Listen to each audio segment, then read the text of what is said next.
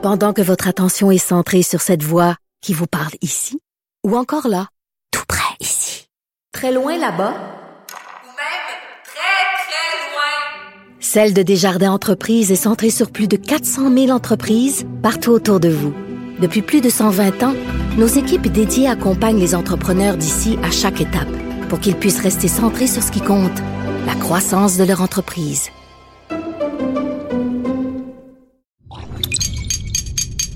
Cube Radio.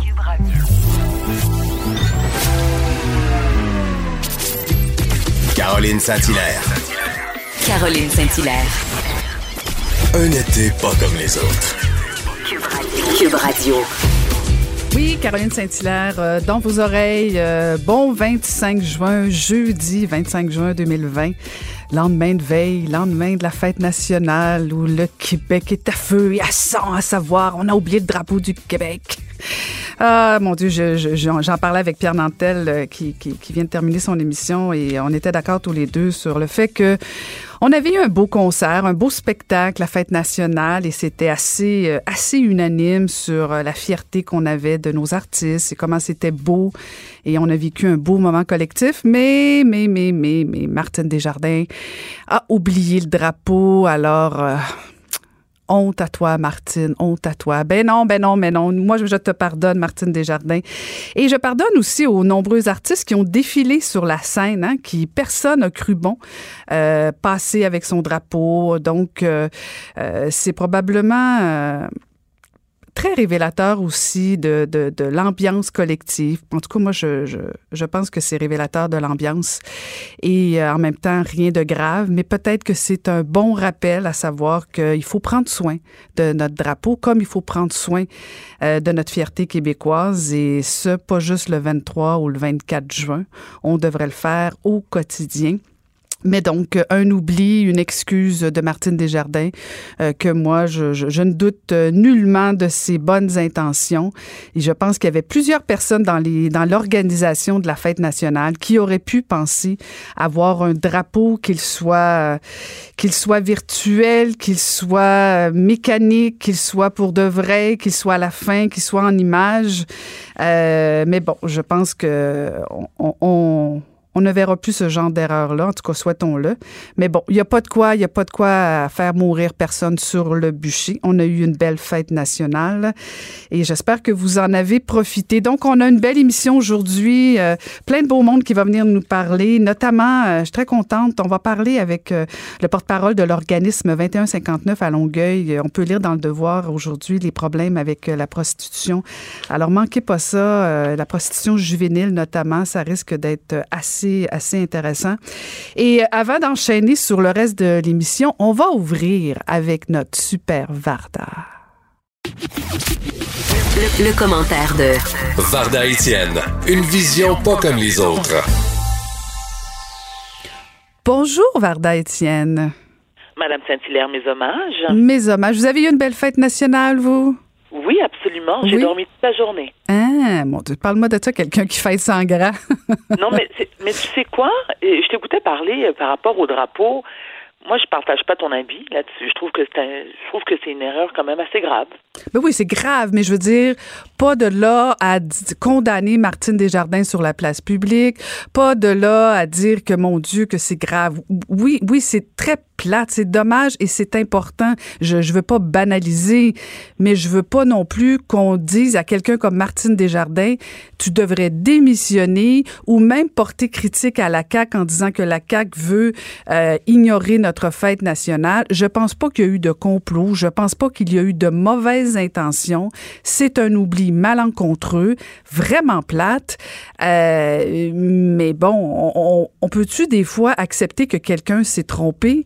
Puis Varda, c'est pas juste Martine Desjardins qui s'est trompé, qui a oublié. Je veux dire, les artistes ont défilé, puis il y a personne qui, à un moment donné, toute la production, là, des, des- la production du spectacle, il y a personne qui, à un moment donné, s'est dit, hey, il manque un drapeau à quelque part.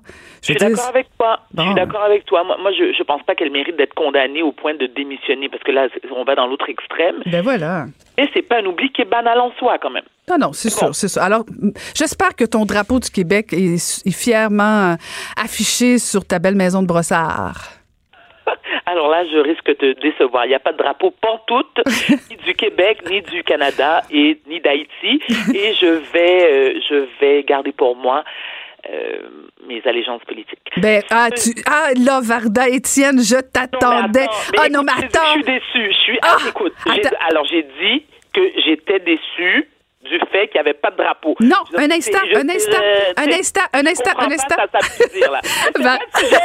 Non, mais Varda, c'est parce que tu fais exactement l'erreur de plusieurs. Le drapeau du Québec n'appartient pas juste aux souverainistes. Le drapeau du Québec appartient à tous les Québécois. Alors, je m'en fous de ta couleur politique. Tu devrais quand même être fier d'afficher ton drapeau du Québec, que tu Mais sois. Je viens de te dire, je viens de, bon, je suis d'accord.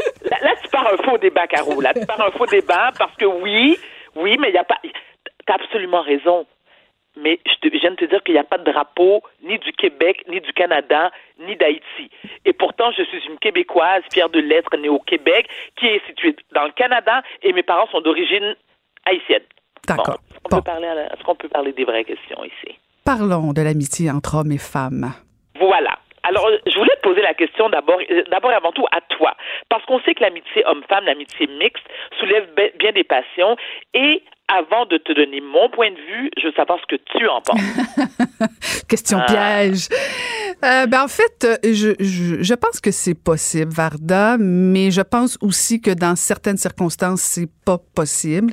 Euh, je pense que ce serait une erreur de penser que oui, c'est toujours possible, souhaitable, envisageable. Euh, ça dépend de plusieurs contextes. Euh, ça dépend de quel genre d'amis? Est-ce que c'est une amie ou un ami qui existe depuis longtemps, longtemps, qui est dans le paysage depuis toujours? Donc, c'est pas, c'est pas une rencontre fortuite euh, euh, qui, qui est nouvelle. Je, je pense qu'il y a plusieurs considérants. C'est possible parfois, mais d'autres fois, je dirais que c'est impossible. Bon, mais écoute, je, trouve, je trouve ça intéressant ton point de vue, surtout lorsque tu dis que une amitié qui s'est bâtie, exemple, à, à l'enfance ou durant l'adolescence et qu'on est, nous, dans la trentaine, quarantaine ou cinquantaine et qu'il ne s'est jamais rien passé entre ces deux personnes-là, c'est possible. Personnellement, j'ai beaucoup d'amis masculins. J'ai beaucoup d'amis masculins qui sont des confidents. Ce sont des hommes qui sont très protecteurs envers moi, en qui j'ai une confiance inébranlable. Ce sont des hommes sur lesquels je peux compter en toutes circonstances. Et c'est d'abord et avant tout des hommes pour lesquels je, je n'ai absolument zéro, zéro attirance sexuelle envers eux. Zéro. Pas parce que ce sont des pichous. Jean Pascal, pour ne pas le nommer, qui est un boxeur, et on s'entend que c'est un athlète qui est le fantasme de bien des femmes, est pour moi comme un frère. C'est comme mon petit frère. Et je suis incapable de le voir autrement qu'un petit frère. Oui, mais la journée où si lui te regarde avec d'autres yeux, ça devient difficile. Toi, tu as beau avoir aucun désir, si lui en a à un moment donné, hypothèse, là, on- que- on- parlons d'un cas hypothé- hypothétique, là, il faut que les deux, ça soit très, très clair dès le départ et que rien ne change, mais c'est pas toujours le cas. Mais c'est clair, c'est sûr qu'il faut éviter l'ambiguïté, mais et surtout lorsqu'on est en couple avec quelqu'un d'autre. Parce que c'est là où ça peut être euh, une zone trouble, ça peut engendrer de la jalousie, ça peut engendrer des tensions, des disputes au sein du, du couple, et, et même moi, je l'ai vécu. Mon ex-conjoint me disait, écoute, il me donnait des ultimatums. Ah il me disait, je- il, il comprenait pas, il comprenait pas, par exemple, que je passais, et je parle pas de Jean-Pascal, je, je te parle d'autres amis masculins que j'ai, il comprenait pas que je passais soit autant de temps au téléphone, euh, ou bien que je lui disais, écoute, je vais aller manger avec un tel, et c'est un tête-à-tête parce qu'on a des choses à, à se raconter qui ne te concernent pas, qui concernent notre amitié, j'ai besoin de me confier, pourquoi il t'appelle à n'importe quelle heure du jour et de la nuit, pourquoi faut qu'il vienne à la maison? Il comprenait pas. je me, et je me disais, bon, pour rassurer mon conjoint, il a fallu que je lui explique clairement que c'est une relation complètement platonique. Et ça a pris quand même un certain temps avant qu'il le comprenne. On peut être amis. Dans mon cas, Caro, je trouve ça beaucoup plus simple, une amitié homme-femme. Je trouve ça beaucoup plus simple. Parce qu'il n'y a pas d'hypocrisie, parce qu'il n'y a pas de jalousie, parce qu'il n'y a pas d'envie. Ben ça dépend parce que moi mes j'ai pas de j'ai pas de jalousie d'hypocrisie envers mes amies féminines fait que peut-être que ça dépend Moi, j'ai un problème quand on généralise, Varda, parce que... euh, Moi, je suis une extrémiste, Caro. ben, je le sais. je sais, tu es une extrémiste radicale, mais, mais moi, j'ai de la difficulté à généraliser. Il y a des amis qui peuvent euh, être jalouses ou hypocrites, mais honnêtement, je les considère pas comme des amis. Mes vrais amis, femmes ou hommes, euh, la relation, elle est claire, elle est franche, euh, elle est transparente et donc pas, euh, pas dommageable, pas nuisible envers ma relation de couple. Là où il y a ambiguïté, et là, ça peut s'appliquer envers une femme comme envers un homme en passant. Euh, parce que tu peux avoir des amis qui, tu- comme tu dis, qui sont envieuses, hypocrites ou jalouses. Ça peut nuire aussi à ta relation de couple. Moi, je pense que c'est- la relation avec l'autre euh, qui si t'es pas capable d'expliquer à ton conjoint ou ta conjointe, peu importe, euh, c'est quoi la relation que tu as avec l'autre personne, ou si tu n'impliques pas ton conjoint dans ta relation avec l'autre, moi j'ai de la difficulté avec ça. Ton conjoint, il en, il en pense quoi, lui? Ben, je peux pas parler pour lui parce que là, je. je- Non, mais attends, vous êtes en couple depuis longtemps. Est-ce que, selon toi, il y a, il y aurait un problème si tu avais, si tu entretenais une relation complètement platonique avec un homme? Ben, c'est-à-dire que ça dépend jusqu'à quel point c'est platonique et jusqu'à quel point cette relation euh, est pas claire. Mais j'ai des amis euh, hommes. J'ai travaillé toute ma vie en politique avec euh, pratiquement juste des hommes. Donc, quand les choses sont claires, il y en a pas de problème. Le problème, c'est quand il y a de l'ambiguïté, quand ou si le moindrement l'autre personne n'est pas en couple. Moi, je suis désolée, mais si j'avais des hommes qui m'appelaient à 2-3 heures du matin pour jaser puis tout ça, ou inversement, s'il y avait des femmes qui appelaient mon conjoint à 2-3 heures du matin pour jaser, je t'avoue que j'aurais un malaise. Mais Caroline, on s'entend au départ que même si tu avais une amie, eux, qui t'appelle à 3 heures, 4 heures du matin, ça risque aussi de causer un problème dans ton couple, surtout s'il avait juste jasé puis te parler de recettes. Mhm. Parce que quelqu'un t'appelle à 2-3 heures du matin, normalement, c'est parce qu'il y a urgence. Exact, exact, c'est ça. soit d'une femme ou d'un homme, moi perso, j'en vois pas de problème. Et je pense aussi que s'il n'y a pas d'assurance sexuelle, ni de sentiments amoureux ou d'arrière-pensée, ça peut très bien fonctionner. C'est pas vrai. Il y, en a beaucoup qui doutent de ça en se disant oui, mais même si que ça commence par une amitié, à un moment donné, ça va se transformer en autre chose. J'ai déjà dormi dans le lit de mes amis masculins et j'ai des amis masculins qui ont déjà dormi dans mon lit. Par exemple, à l'époque où j'étais à l'université et que je préparais des travaux où on décidait d'être un groupe et on allait étudier ensemble, on revenait à la maison, puis bon, on terminait ça tard. Mais moi, j'ai des amis hommes qui ont dormi dans mon lit et Caro, qui n'ont jamais, je précise, jamais essayé quoi que ce soit. Mais, Jamais. mais Varda, c'est ta personnalité. Donc, j'imagine que quand on est ami avec Varda Étienne, on sait dans On- quoi on s'embarque. On est un peu fou en partant, mais bon, on sait dans quoi on s'embarque. et et on, on prend. Voyons donc! Non, mais c'est-à-dire. mais là, tu généralises. Non, ben non, non. Ce que je dis, c'est que si, admettons, moi, je suis en couple avec Varda Étienne, hein, je sais, je connais la personnalité de Varda Étienne, je sais qu'en signant avec Varda Étienne euh, une vie de couple, qu'elle a des amis masculins, qu'elle est comme ça. Donc, je prends pour acquis que c'est là-dedans que j'embarque. Ah, d'accord. Là de- là aussi, ce que je veux dire, c'est que choisir, Caro. Pardon? De ne pas m'exiger de choisir. Moi, je n'accepterai aucun ultimatum de conjoint qui va me dire tel ami masculin, il faut qu'il sorte de ta vie. Non, toi, tu risques de sortir avant. Ben oui, parce qu'il était là avant. Mais hypothèse, Varda. Ce que je, ben oui, parce que ce que je veux dire, c'est que ah, t'es en, t'es en couple avec ton conjoint. Et ton conjoint arrive du travail le soir, dit Ah, j'ai rencontré Natacha aujourd'hui et je vais souper avec Natacha demain soir. C'est une nouvelle amie. Là, je, trouve que là, la situation est différente. Mais si ton conjoint arrive dans ta vie puis dit Varda, j'ai une amie depuis 25 ans. Elle s'appelle Caroline. Elle est formidable. Elle fait partie du décor. Il n'y en a pas de problème parce que. Voilà, ben alors on dit la même chose. Bon, ben c'est super. on Écoute. dit la même chose. Puis surtout, tu sais, si la nouvelle amie est un pichou, c'est encore mieux. C'est encore mieux, idéalement, oui. Mais encore, Oui. ça, ça peut, elle peut être un pichou, mais bien attirante autrement. C'est vrai, mais tu sais, tu connais les hommes. Encore une fois, je ne veux pas généraliser, ma chère Caroline, mais en général, les hommes, ça commence par une attirance sexuelle. C'est vrai. Ben oui. Ah, tu m'en apprends des choses. hein. Arrête, là, là, tu te fous de ma gueule. À peine, à peine, à peine, il est 10h15. Hey, on se retrouve demain, Varda. Oui, à, Hey, à bientôt, Caro. bonne journée. Bye-bye. Pendant que votre attention est centrée sur vos urgences du matin, vos réunions d'affaires du midi, votre retour à la maison ou votre emploi du soir, Celle de Desjardins Entreprises est centrée sur plus de 400 000 entreprises à toute heure du jour. Grâce à notre connaissance des secteurs d'activité et à notre accompagnement spécialisé, nous aidons les entrepreneurs à relever chaque défi pour qu'ils puissent rester centrés sur ce qui compte, le développement de leur entreprise. Ancienne mairesse de Longueuil, l'actualité. LGSN. Vous écoutez Caroline Saint-Hilaire, Cube Radio. Ce matin, en lisant Le Devoir, euh, on pouvait lire un article sur euh, dans Le Devoir, donc euh, se prostituer pour survivre au coronavirus. Et euh, je voulais qu'on en parle un peu avec euh, un responsable de l'organisme 2159 qui est à Longueuil. Et on l'a au bout du fil, le porte-parole donc de l'organisme, Jérémy Olivier. Bonjour, Monsieur Olivier. Bonjour, Madame Saint-Hilaire. Merci de nous parler euh, ce matin parce que, euh, bon, j'imagine que vous avez lu l'article du Devoir, euh, vous aussi, ce matin. euh, où on parle, euh, on parle de l'impact de la COVID, notamment sur les jeunes prostituées. Mais avant d'entrer dans le, creux, dans le creux du sujet, peut-être expliquer un peu ce que votre organisme fait pour les gens qui vous connaissent pas. Là.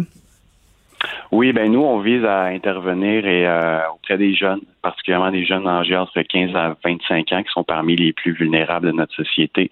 Euh, on vise à contrer l'itinérance, euh, la délinquance et surtout l'exploitation sexuelle là, à ces jeunes-là. Donc, on offre de l'hébergement, de l'accompagnement avec des travailleurs sociaux et euh, des activités à ces jeunes-là afin de les encadrer là, pour euh, se reconstruire pour le futur. OK. Donc, est-ce que selon vous, ce que vous avez pu voir au cours des dernières semaines, est-ce qu'il y a eu une augmentation euh, de la prostitution, notamment chez les jeunes de 15-18 ans? C'est dur à, à, à chiffrer, ce- savoir s'il y a eu une augmentation. Ce qu'on ce qu'on dénote surtout, c'est deux choses. Euh, premièrement, c'est qu'il y a une augmentation du recrutement via les médias sociaux. Euh, il y a moins de contacts humains. Euh, les jeunes filles sont, sont ils étaient déjà beaucoup sur les médias sociaux, mais elles y sont davantage. Et donc, les, gens qui cherchent à recruter se promènent sur des, euh, des réseaux comme TikTok pour essayer de recruter des jeunes filles. Donc, il y a, ça. Et l'autre volet, c'est qu'on dénote une augmentation du nombre de filles et de femmes qui cherchent à se désister de leur milieu, à quitter leur milieu, mais malheureusement, les ressources manquent pour les aider. OK, donc vous manquez de ressources. Oui, euh, c'était déjà un défi euh, avant, Avant? la COVID de trouver des, des hébergements qui conviennent à leur situation. Il faut savoir que c'est c'est une approche qui est très particulière, donc souvent on essaie de les, de les rediriger. Nous, on, on a de l'hébergement, mais on n'a plus de place présentement, malgré qu'on a des, des appartements qui sont libres, mais on n'a pas assez de revenus pour euh, les, les opérer présentement. Donc on les redirige vers des, des centres pour euh, femmes victimes de violence, mais ces centres-là priorisent des femmes qui ont des enfants avec raison. Euh, on les envoie dans des auberges, des centres des auberges jeunesse, mais les services sont peut-être moins euh, moins euh, Adapté? idéal, Mm. adapté pour euh, ces jeunes filles-là. Donc nous, on a une expertise, on le fait déjà, mais euh, et on a de la place, mais on manque de revenus. Donc euh, et on a une liste d'attente. On a une liste d'attente de, de jeunes, de jeunes hommes et de jeunes filles en situation d'exploitation sexuelle qui auraient besoin d'hébergement, mais on manque euh, on manque cruellement de ressources financières. OK. Donc, c'est ça, quand vous parlez que vous manquez de ressources, c'est notamment au niveau de l'offre d'hébergement, au niveau des travailleurs, travailleuses sociales. Est-ce que ça, euh, ça aussi, euh, vous êtes en pénurie ou si ça, ça va? Ben, c'est euh, dans le fond, c'est les ressources financières pour engager ces gens-là. Il Ok. faut savoir que quand on fait le, le- les places en hébergement seraient là, mais un suivi d'une jeune fille, c'est un travail de, de longue haleine. Donc, c'est des heures et des heures d'intervention, d'accompagnement dans des rendez-vous. Euh, de, de quand une jeune fille arrive, elle n'a pas de pièce d'identité, elle n'a pas de revenus, elle n'a pas droit à la PCU, elle n'a pas droit à l'aide sociale parce que son travail n'est pas reconnu. Donc, on parle d'un deux à trois mois sans revenus où on doit aller faire les, les, les, euh, les pièces d'identité. euh, donc, nous, on a le toit, on doit fournir de la nourriture, etc., etc. Donc, c'est extrêmement coûteux pour des organismes de faire ça. Et donc, c'est c'est pour ça qu'on manque de, de ressources financières. Mais eh, si vous n'êtes pas capable de, de, de trouver les chiffres, à savoir s'il y a eu plus de jeunes euh, qui, sont tombés dans la prostitution, qui sont restés dans la prostitution, est-ce que selon votre expérience, est-ce que euh, vous, êtes quand même capable de voir si s'il y a plus de filles, plus de jeunes garçons euh, qui, qui, qui ont eu recours euh, à la prostitution ou ou même qui, ont, qui ont davantage de problèmes de, toxicomanie? Est-ce que, je veux dire, vous êtes sans avoir de chiffres nécessairement, de dire, ben, il y a une augmentation de 30% vous êtes quand même capable de, de, de, de voir s'il y a plus d'affluence, Ben, il y a plus, d'activités sur les, réseaux sociaux parce qu'il n'y a plus de, lieux sécurs où euh, ce genre de, services-là peuvent être offerts des salons de massage, des bars de danseuses, certains hôtels. Donc, les, les filles qui baignaient là-dedans n'ont plus d'endroit sécur pour euh, offrir ce genre de services-là. Et puis, elles sont invitées à se rendre chez les clients. Euh, Directement? Ce sont des lieux à risque. Mhm. Oui, ce sont, des, ce sont des lieux à risque pour elles. Bon, ils ont peur de, de la, de la COVID également, mais se rendre chez le client, c'est c'est très risqué pour ces jeunes filles-là. Euh, puis, comme je disais tantôt, elles n'ont pas accès à l'aide sociale, la PCU, des choses comme ça. Donc, elles se retrouvent un peu. Puis, puis l'option de faire euh, les médias sociaux là, en ligne, le webcam, là, on s'expose à, à une certaine notoriété on se fait voir là, sur, en ligne, ce qui, ce pose un risque également. Donc, c'est pour ça euh, les activités ont peut-être augmenté en ligne, à savoir si le nombre de jeunes filles qui, tombent dans, les panneaux a augmenté, c'est difficile à dire pour l'instant, mais ce qu'on dénote, c'est vraiment que, des jeunes filles, euh, un nombre accru de jeunes filles qui demandent de l'aide. Et le, le travail des travailleurs sociaux, les travailleuses sociales, ça consiste en quoi exactement? Est-ce que ils vont davantage, justement, parce que bon, vous faites référence que ça se passe davantage sur le web ou euh, sur TikTok ou d'autres euh, d'autres plateformes. Est-ce que les, les, les travailleurs, travailleuses sociales sont sur le web ou vont sur le terrain essayer euh, d'aller parler euh, à ces jeunes filles, ces jeunes garçons? Ben, nous, on travaille en collaboration avec des partenaires qui font du travail de rue. Euh, il y a certains organismes qui sont spécialisés là-dedans, mais il y a le, SPAL également, la police de Longueuil, euh, qui- avec qui on collabore euh, beaucoup et qui nous réfère beaucoup de jeunes filles. Euh, donc, nous, on fait pas le travail de rue, mais nous, on va prendre les victimes, on va prendre ceux qui appellent à l'aide ou ceux qui, qui nous sont référés. Donc, euh, c'est un travail où, à partir de là, on va rencontrer la jeune fille, on va l'aider.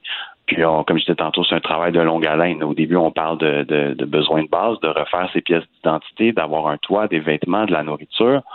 Et par la suite, là, de, de vivre des succès, de rebâtir l'estime. C'est un travail qui peut prendre un an, un an et demi et plus. Là, euh, qui, puis c'est, des hauts et des bas. Mais on voit déjà, là, on en accompagne déjà des jeunes filles, là, puis on voit déjà que ça, ça porte des fruits, tout, tout ce travail-là qui demande énormément d'heures et d'investissement. Est-ce que selon vous, euh, il y a l'augmentation, l'utilisation euh, de la drogue, est-ce que ça a augmenté pendant la pandémie? Est-ce que vous êtes capable d'évaluer ça ou pas du tout? C'est pas, c'est pas euh, non, c'est difficile pour nous Oui. d'évaluer ça. Là. C'est euh, non, il y a pas, euh, c'est, on pas capable de, quantifier ça présentement. OK, parce qu'on nous disait que bon, il y avait certaines personnes qui avaient de la misère à, à trouver euh, des fournisseurs de drogue durant la pandémie, tout ça, et ce qu'on pouvait trouver sur le marché, c'était pas nécessairement euh, de bonne qualité, là, entre guillemets. Là? Donc, euh, est-ce que ça, ça non plus, vous n'êtes pas capable d'évaluer ou quoi que ce soit si nos jeunes sont tombés dans des, des drogues plus dures ou des drogues plus problématiques euh, ou de la cochonnerie finalement?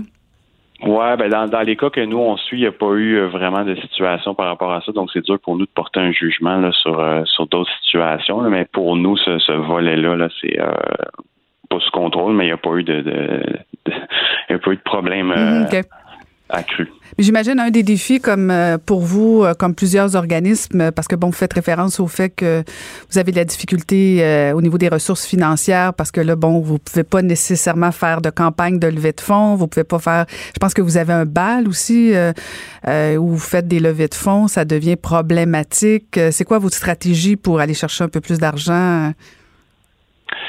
Oui, effectivement, nos levées de fonds ont dû euh, être annulées, des soupers bénéfices, des choses comme ça, c'est sur, euh, sur pause présentement. Donc, on essaie d'être créatif. Euh, heureusement, les, différentes fondations qui ont ouvert des fonds spéciaux pendant la COVID, donc on réussit à aller chercher des fonds ici et là, mais ce sont des, montants qui nous aident à couvrir nos opérations actuelles où on, on héberge huit jeunes présentement. On, on fait du suivi pour 80 jeunes à l'externe avec nos travailleurs sociaux.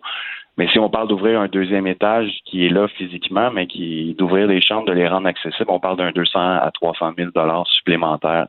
Donc, euh, on essaie de pallier les jeunes, les, services qu'on offre présentement et on place des demandes euh, ici et là pour essayer de, de répondre à ce besoin-là au niveau de ces jeunes filles-là. Mais c'est 200 à 300 000 dollars, donc euh, c'est sûr que c'est un gros défi, mais le besoin est énorme. La, la, la police en témoigne. Ce, ce genre d'expertise-là pour les jeunes filles victimes d'exploitation sexuelle, il y a peu ou pas d'organismes qui l'ont, mais le 2159, c'est vraiment développer une expertise avec nos travailleurs sociaux au cours des dernières années.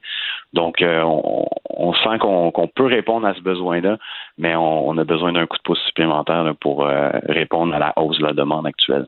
Ben, espérons qu'on va répondre à votre appel parce qu'un jeune euh, qui, euh, qui est échappé à 16 ans, c'est difficile par la suite euh, de la récupérer ou de le récupérer. Donc, je pense que votre travail est fondamental. Merci beaucoup de nous avoir parlé.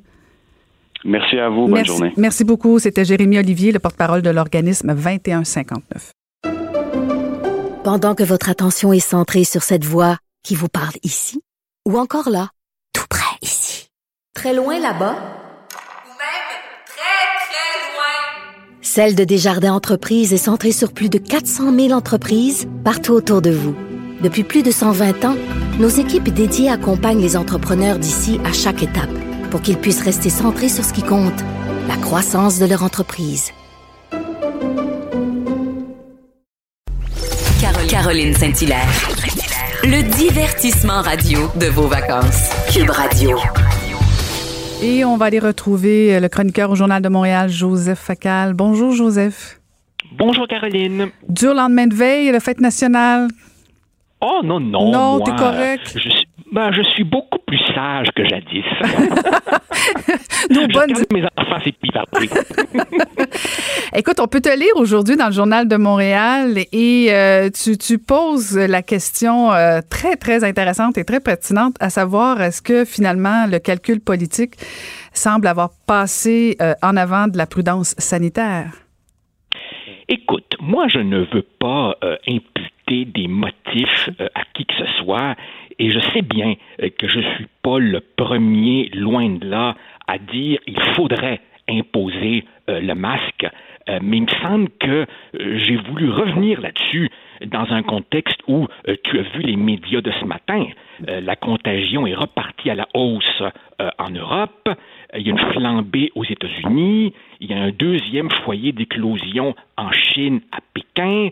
Et dans la mesure où l'homo québécensis biologiquement est pas différent de n'importe qui d'autre et qu'on n'est pas nous non plus à l'abri d'une nouvelle flambée, euh, j'avoue que je ne comprends pas cette réticence euh, du gouvernement à euh, imposer le masque et s'il ne veut pas le faire pour des raisons sanitaires, ma seule conclusion est qu'il y a peut-être là une espèce de réticence politique, euh, puisque ça reviendrait au fond à devoir répondre à la question pourquoi avez-vous attendu si tard?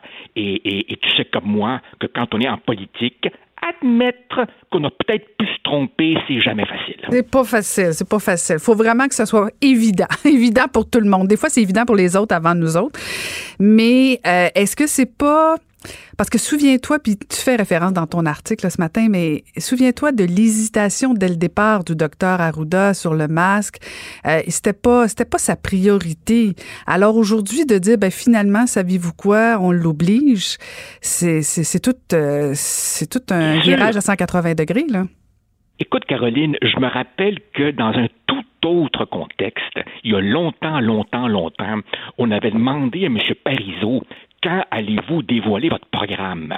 Et M. Parizeau avait répondu morceau par morceau, ce serait un striptease. ah ben, justement, reprenons les propos de M. Arruda et regarde bien le striptease.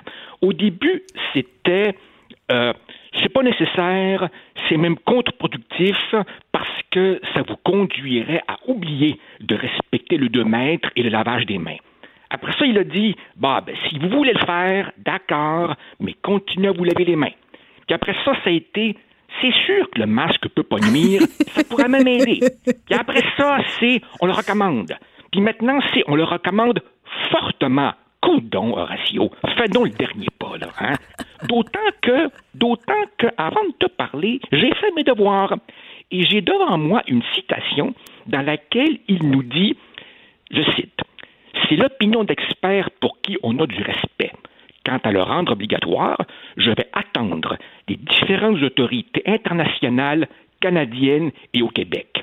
Ben justement, international, on en est rendu à l'OMS qui nous dit que nous sommes rentrés dans une phase extrêmement dangereuse. Et au dernier des comptes, Caroline, au dernier des comptes, il y a près de 120 pays qui ont rendu obligatoire le port du masque en public. Alors moi, je veux bien qu'il y ait un moment pour faire cavalier seul. Mais quand on est devant une espèce de tendance lourde, tu te dis, coudon, suis-tu le seul à avoir le pas? Est-ce que euh, on jase là, on- mettons qu'on on est autour d'un café toi puis moi là, Ouais. euh, est-ce que ils attendent pas la deuxième vague pour forcer le masque parce que le forcer tout de suite maintenant alors que comme tu dis depuis le début, ils nous ont dit le contraire et que là actuellement euh, il y a de moins en moins de cas et que bon ça semble assez stable.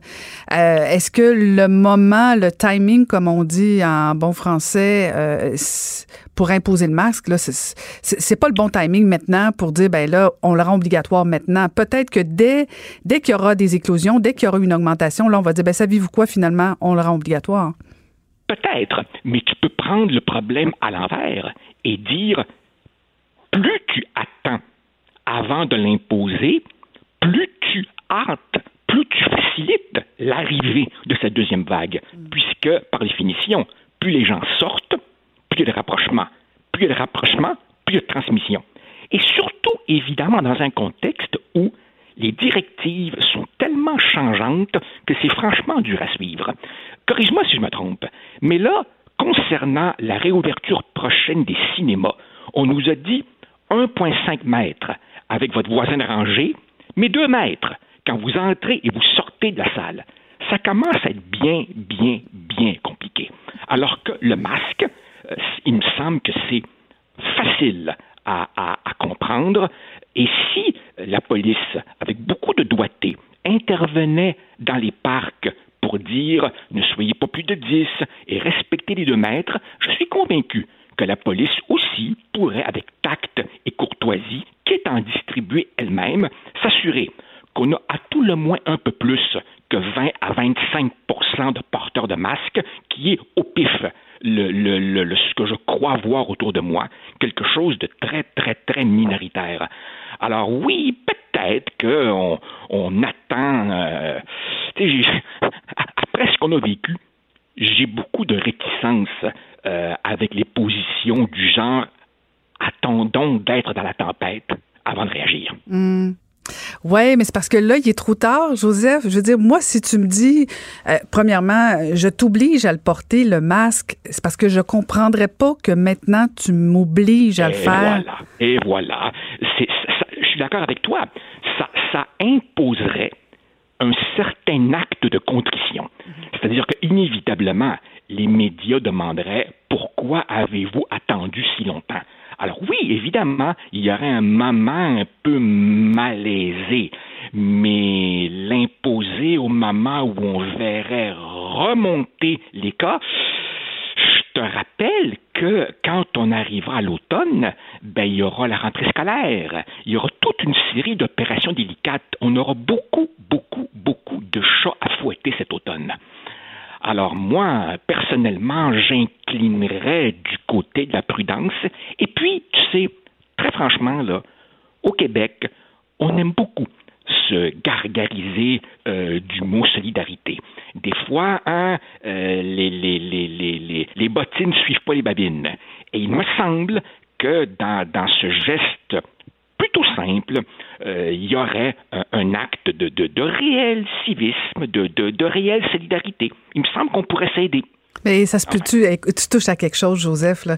Ça se peut-tu que si on avait dit le masque est bon pour votre sécurité, peut-être que ce serait plus facile, mais là, si c'est pour celle des autres, ça me tente moins, là. tu, tu- tu- tu as tout à fait raison. Le, le- le- ça, il faut, il faut le répéter. Euh, moi, je suis pas un scientifique, mais je l'ai assez, je l'ai assez entendu que ça s'est imprimé dans mon logiciel. Hein. Le masque, c'est pour les autres, euh, pas pour nous. Et euh, effectivement, c'est toujours plus dur de convaincre les gens de penser aux autres que de penser à, eux-mêmes. Mais en même temps, tu sais, on se disait tout à l'heure, qu'est-ce que nos autorités attendent? Ben, nos autorités ne cessent de nous dire qu'elles vont se baser sur la science. Eh bien, dans un domaine où il n'y a pas unanimité scientifique, il y a à tout le moins un fort consensus. Euh, pas seulement l'OMS, les chercheurs de Yale, euh, j'ai encore vu d'autres études britanniques dans des Economist, et puis, écoute, euh, les, les, les, les experts locaux ici qu'on a beaucoup vus dans les médias et auxquels on est obligé de faire confiance, euh, je vois pas de raison de ne pas les écouter. Tous nous disent qu'il faudrait euh, y aller vers le masque obligatoire. Alors bon, d'accord, on peut bien, on peut bien décider, on peut bien discuter euh, fin juin, début juillet, euh, mais moi, je pense qu'on est rendu là, en tout respect. Alors, tu portes ton masque partout, toi, Joseph? Absolument. Ah, et, et, euh, je le porte dès que je sors. Euh, je, je, respecte toutes les consignes. Je prétends pas être exemplaire ni, ni, ni, vouloir faire la morale et je prétends pas que je sois à 100%. Et je dois te dire aussi que en famille, ici, on a eu la sempiternelle discussion. Papa, tu capotes. Non, non, papa est prudent. on a bien vu ça. Mais, mais en tout cas, moi, je le porte. Bon, ben excellent. Ben merci beaucoup, Joseph. Toujours un plaisir. Merci, salut, Merci. bye, à bientôt. Merci. C'était Joseph Facal. Pendant que votre attention est centrée sur vos urgences du matin, vos réunions d'affaires du midi, votre retour à la maison ou votre emploi du soir, celle de Desjardins Entreprises est centrée sur plus de 400 000 entreprises à toute heure du jour. Grâce à notre connaissance des secteurs d'activité et à notre accompagnement spécialisé, nous aidons les entrepreneurs à relever chaque défi pour qu'ils puissent rester centrés sur ce qui compte, le développement de leur entreprise.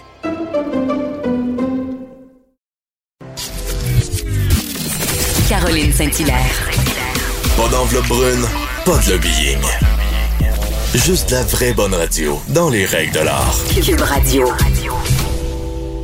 Et qui dit confinement, pandémie, dit euh, salon de coiffure fermé, manque de maquilleurs, coiffeurs, coiffeuses, maquilleuses, et dit faire des magazines autrement. Et on peut voir actuellement déjà dans, sur nos tablettes, euh, dans tous euh, tous les bons magasins, le nouveau clin d'œil euh, avec une, une assez assez jolie, assez belle.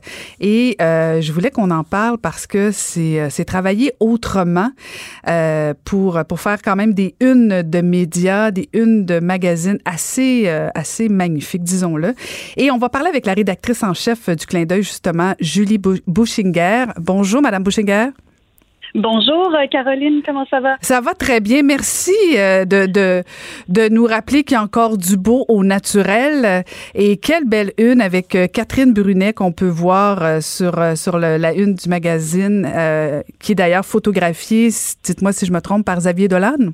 Exactement, c'est Xavier qui, euh, qui a pris les photos, qui a même signé l'entrevue avec elle. Et, euh, effectivement, quand vous dites naturel, euh, je peux confirmer qu'elle a fait elle-même son maquillage, que la photo n'est pas retouchée. Donc, c'est vraiment la, vraie Catherine Brunet qu'on voit en couverture du clin d'œil ce mois-ci. OK. Mais parlez-nous, on va revenir sur, sur Catherine Brunet, mais parlez-nous justement de la difficulté de faire un magazine quand on est en pandémie. Bon, premièrement, avec la notion de distanciation et avec la notion justement de manquer quand même d'équipe professionnelle pour, euh, pour faciliter le travail. Oui, absolument. Euh, on a beaucoup parlé de, l'idée de se réinventer, surtout dans le milieu culturel, avec euh, avec ce qui est arrivé, avec la pandémie et tout ça. Et c'est vrai que c'est devenu galvaudé, puis même un peu irritant pour les artisans de cette industrie-là. Mais il n'en demeure pas moins que ce magazine-là, comme plein d'autres produits culturels qui ont été mis en marché au cours des derniers mois, c'est quand même le résultat là, des, des circonstances dans lesquelles on a produit ce magazine-là. Et donc, vous l'avez mentionné, par exemple, nous, on doit rassembler une douzaine de personnes pour, euh, pour un, un, une séance photo de, de couverture.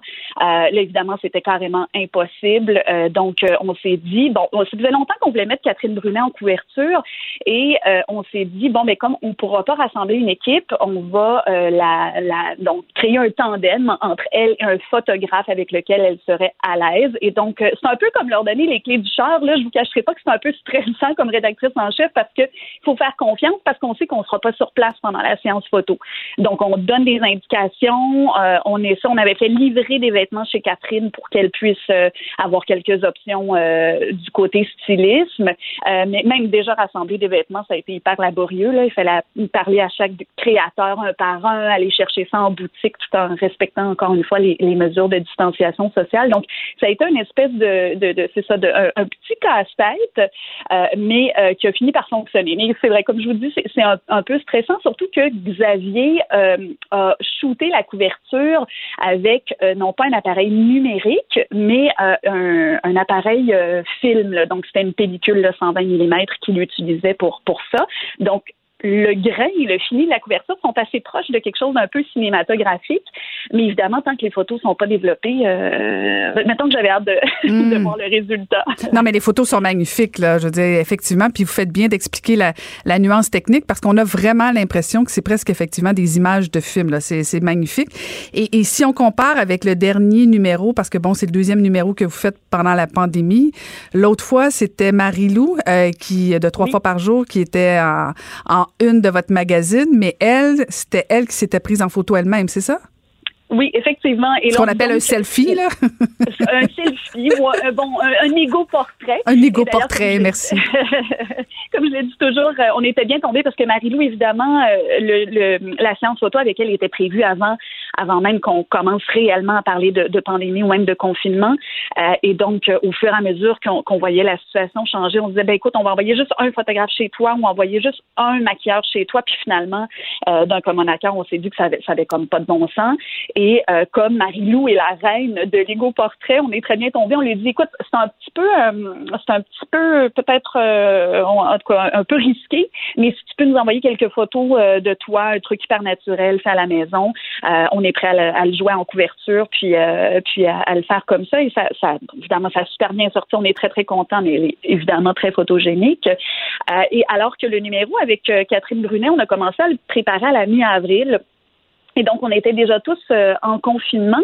Et ça aussi, c'est un défi là, pour tous les artisans des magazines, entre autres. Nos planifications, comme on est un mensuel et qu'on travaille toujours beaucoup à l'avance, nos planifications éditoriales sont, sont arrêtées assez tôt euh, avant la production du numéro lui-même. Et euh, il a fallu qu'on mette plein de choses aux poubelles parce que, bon, d'abord, toutes les pages culturelles tenaient plus la route parce que les cinémas étaient fermés, les sorties de disques, les sorties de livres étaient toutes euh, mises sur pause. Et, euh, et puis, on voulait aussi garder une certaine sensibilité à la situation actuelle. On pouvait pas faire semblant qu'on n'était pas, on n'était pas en pandémie, même si on arrive toujours un petit peu, euh, un petit peu après les autres. Et donc, la mi-avril, on est retourné à la table à dessin en se disant, bon, qu'est-ce qu'on peut faire pour euh, pour euh, pour contourner ou travailler en fait avec ce problème-là. Euh, Catherine, euh, c'était déjà prévu qu'elle soit en couverture de ce numéro-là, euh, mais justement le fait que les photos finalement sont le résultat d'une rencontre super intimiste entre elle et son amie, parce qu'il faut le dire, Xavier Dolan et Catherine sont amis, ils sont allés à Cannes ensemble aussi l'an passé, et donc ça donnait l'occasion de découvrir ça, et on serait peut-être pas allé dans cette direction-là si on avait eu les moyens qu'on a normalement pour euh, pour ce type euh, de, de séance photo-là et d'articles aussi. Et, je vais me permettre, Julie, une petite question euh, un peu plate, mais bon, je veux la poser parce qu'elle me chicote beaucoup, dans le sens où c'est quand même facile faire des photos avec Marie-Lou puis avec Catherine Brunet, deux belles jeunes femmes naturelles hein, qui, euh, qui, de toute évidence, ont probablement besoin de moins de professionnels que moi pour se faire maquiller. là. Euh, en tout cas, à, à la fin, ça, ça peut finir par donner le même résultat, mais avec un petit peu plus de- de- d'encadrement. Et Est-ce que vous avez l'intention, parce que vous parliez justement de la planification éditoriale, de nous montrer aussi euh, des, des femmes un peu moins jeunes, mais aussi belles au naturel, des femmes un petit peu plus matures? Oui, absolument. Ça, c'est sûr que euh, il y en a pas énormément en couverture de magazine. Au clin d'œil, on en a fait quelques-unes, mais euh, euh, on s'est même dit on pourrait peut-être aller là, justement dans une catégorie d'âge qu'on qu'on touche euh, qu'on touche moins souvent. Mais moi, j'ai absolument pas de problème avec ça. Je l'ai fait euh, au clin d'œil ou dans d'autres publications auparavant. C'est vrai que ça vient avec une autre, comment dire, ça vient avec une autre, ça vient avec d'autres préoccu- préoccupations pour pour parce que je veux dire bien sûr, on magnifie les femmes qu'on met en couverture de nos magazines, mais c'est stressant pour elles aussi d'avoir leur face partout euh, en kiosque pendant euh, pendant un ou deux mois. Et euh, c'est sûr que euh, bon, des filles qui ont, qui ont qui sont dans la fleur de l'âge sont, sont sont faciles à présenter, mais je pense que c'est tout aussi facile euh, de présenter euh, des femmes plus âgées euh, tant qu'elles soient capables de nous donner ce côté-là, euh, confiance en elles et, euh, et, euh, c'est ça. Et notre travail évidemment, c'est de les magnifier. Mais non, absolument, je, je, je, on compte le faire dans les prochains mois euh, parce que oui, c'est vrai, je vous l'accorde, ça fait quand même un bout de temps qu'on qu'on qu'on est dans une tranche d'âge qui est un petit peu moins euh, un petit peu moins élevée, si on veut. Euh, mais on est prêt à essayer des choses. Autant on a mis un Alex Nevsky en couverture il y a quelques mois, alors qu'on mettait jamais de gars en couverture On s'est dit, on va le réessayer pour voir si on peut explorer ça. Euh, mais, euh, mais je suis d'accord. Et, et, dans les pages elles-mêmes du magazine, il y, a, il y a énormément de diversité. Je pense qu'on doit se faire la, la mission de présenter euh, différentes, euh, différentes euh, femmes de, de, de, de tous horizons là, ben oui, parce qu'effectivement, parce qu'on souvent, bon, il y a la journée sans maquillage où on montre justement les femmes euh, non maquillées au naturel, mais tu peut-être que cette pandémie-là est une opportunité pour aider les femmes à s'accepter soi-même, mais c'est sûr que, tu sais, si je regarde une Catherine Brunet, euh, puis j'essaie de me comparer à elle, vous comprenez que je suis mieux de me lever tard, très tard ou jamais me lever. Là. Mais, mais je pense que. Oui, c'est ça, mais c'est peut-être en tout cas une belle opportunité euh, de, de, de, finir par s'accepter soi-même euh, un petit peu plus au naturel. Et j'en profite d'ailleurs dans votre magazine ce mois-ci, on peut, on peut lire Maude Goyer, qui est une collaboratrice aussi euh, oui. tous les lundis avec, avec nous sur Cube de 10h à midi. Donc, euh, on peut la lire aussi euh, dans, dans votre magazine ce mois-ci. Oui. Donc, Elle fait un article sur les hobbies qui est fascinant à lire. Bon, ben excellent. Ben merci beaucoup de nous avoir parlé. Ça me fait plaisir, Caroline. Merci. Merci. Donc, c'était Julie Buschinger, la rédactrice en chef du Clin d'œil. Pendant que votre attention est centrée sur cette voix qui vous parle ici, ou encore là, tout près ici, très loin là-bas, ou même très, très loin, celle de Desjardins Entreprises est centrée sur plus de 400 000 entreprises partout autour de vous. Depuis plus de 120 ans, nos équipes dédiées accompagnent les entrepreneurs d'ici à chaque étape pour qu'ils puissent rester centrés sur ce qui compte, la croissance de leur entreprise.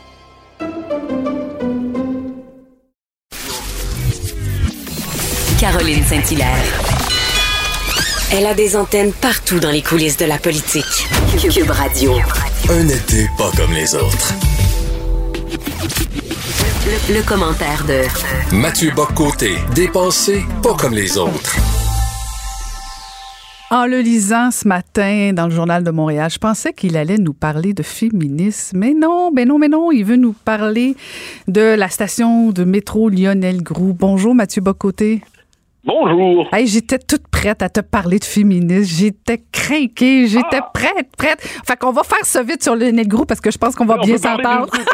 avec plaisir. Excellent. Oui, en fait, c'est que je tenais à dire quelques mots euh, sur la question de la station de Lionel Groux, mais ben oui, on peut parler de féminisme ensuite, mais d'abord Lionel Groux pour une raison toute simple, c'est que de temps en temps, de manière cyclique, pourrait-on dire, euh, depuis une vingtaine d'années, il y a des offensives dans l'espace public pour changer le nom de la station euh, de métro Lionel Groux.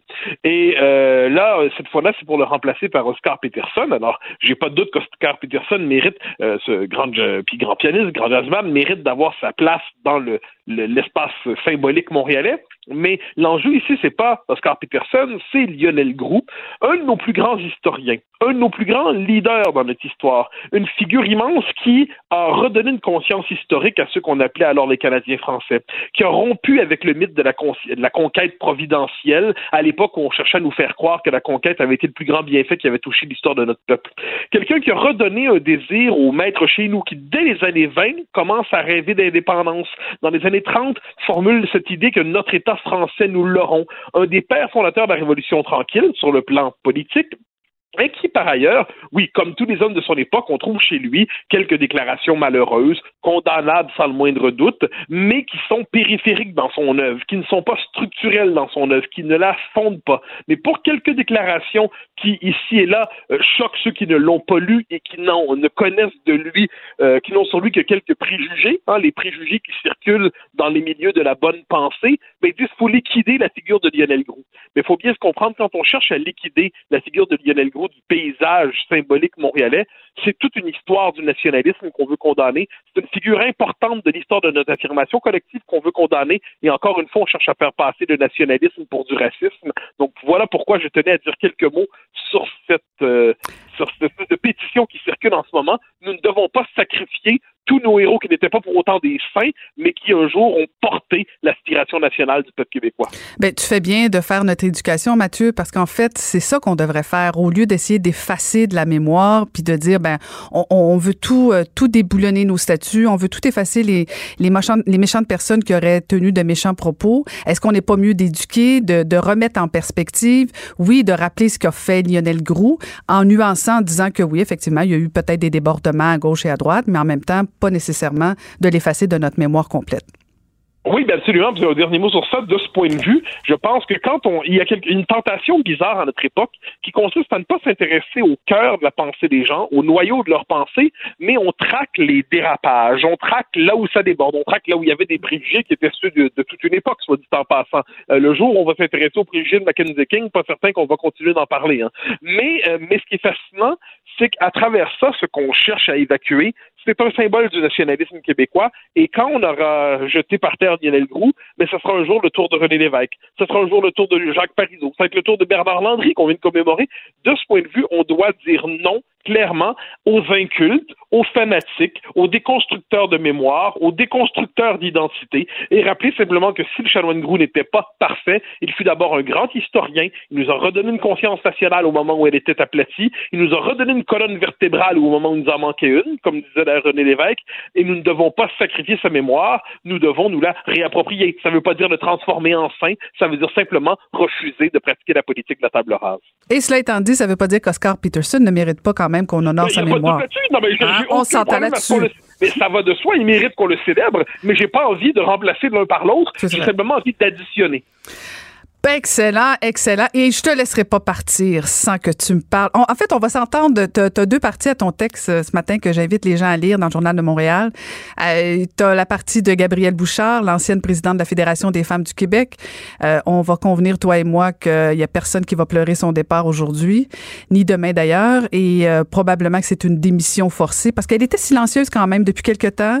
et on sait qu'elle nous a habitués à quelques gazouillis, disons troublant, tiens, disons ça comme ça. Et donc, elle est partie, et je pense qu'on va s'entendre là-dessus. Là où je suis moins d'accord avec toi, euh, Mathieu, c'est sur euh, les féministes, les méchantes féministes. Mon Dieu, que tu les aimes pas.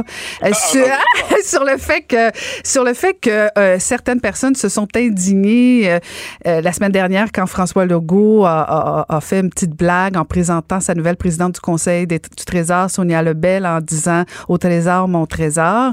Moi, je fais partie de celles, Mathieu, avant que tu te commettes davantage. Je fais partie de celles qui n'ont pas apprécié les propos de François Legault et non pas comme féministe, tout simplement comme si moi j'avais été Sonia Lebel, comme collègue de travail au niveau du protocole, au niveau de la bienséance, au niveau du professionnalisme, je n'aurais pas apprécié, sachant bien que François Legault n'avait aucune mauvaise intention, que c'est probablement le genre de blague euh, qu'il a fait avant en privé qui peut être très, très, très drôle, mais en public, je suis désolée, un petit peu de protocole, garde-toi une petite gêne.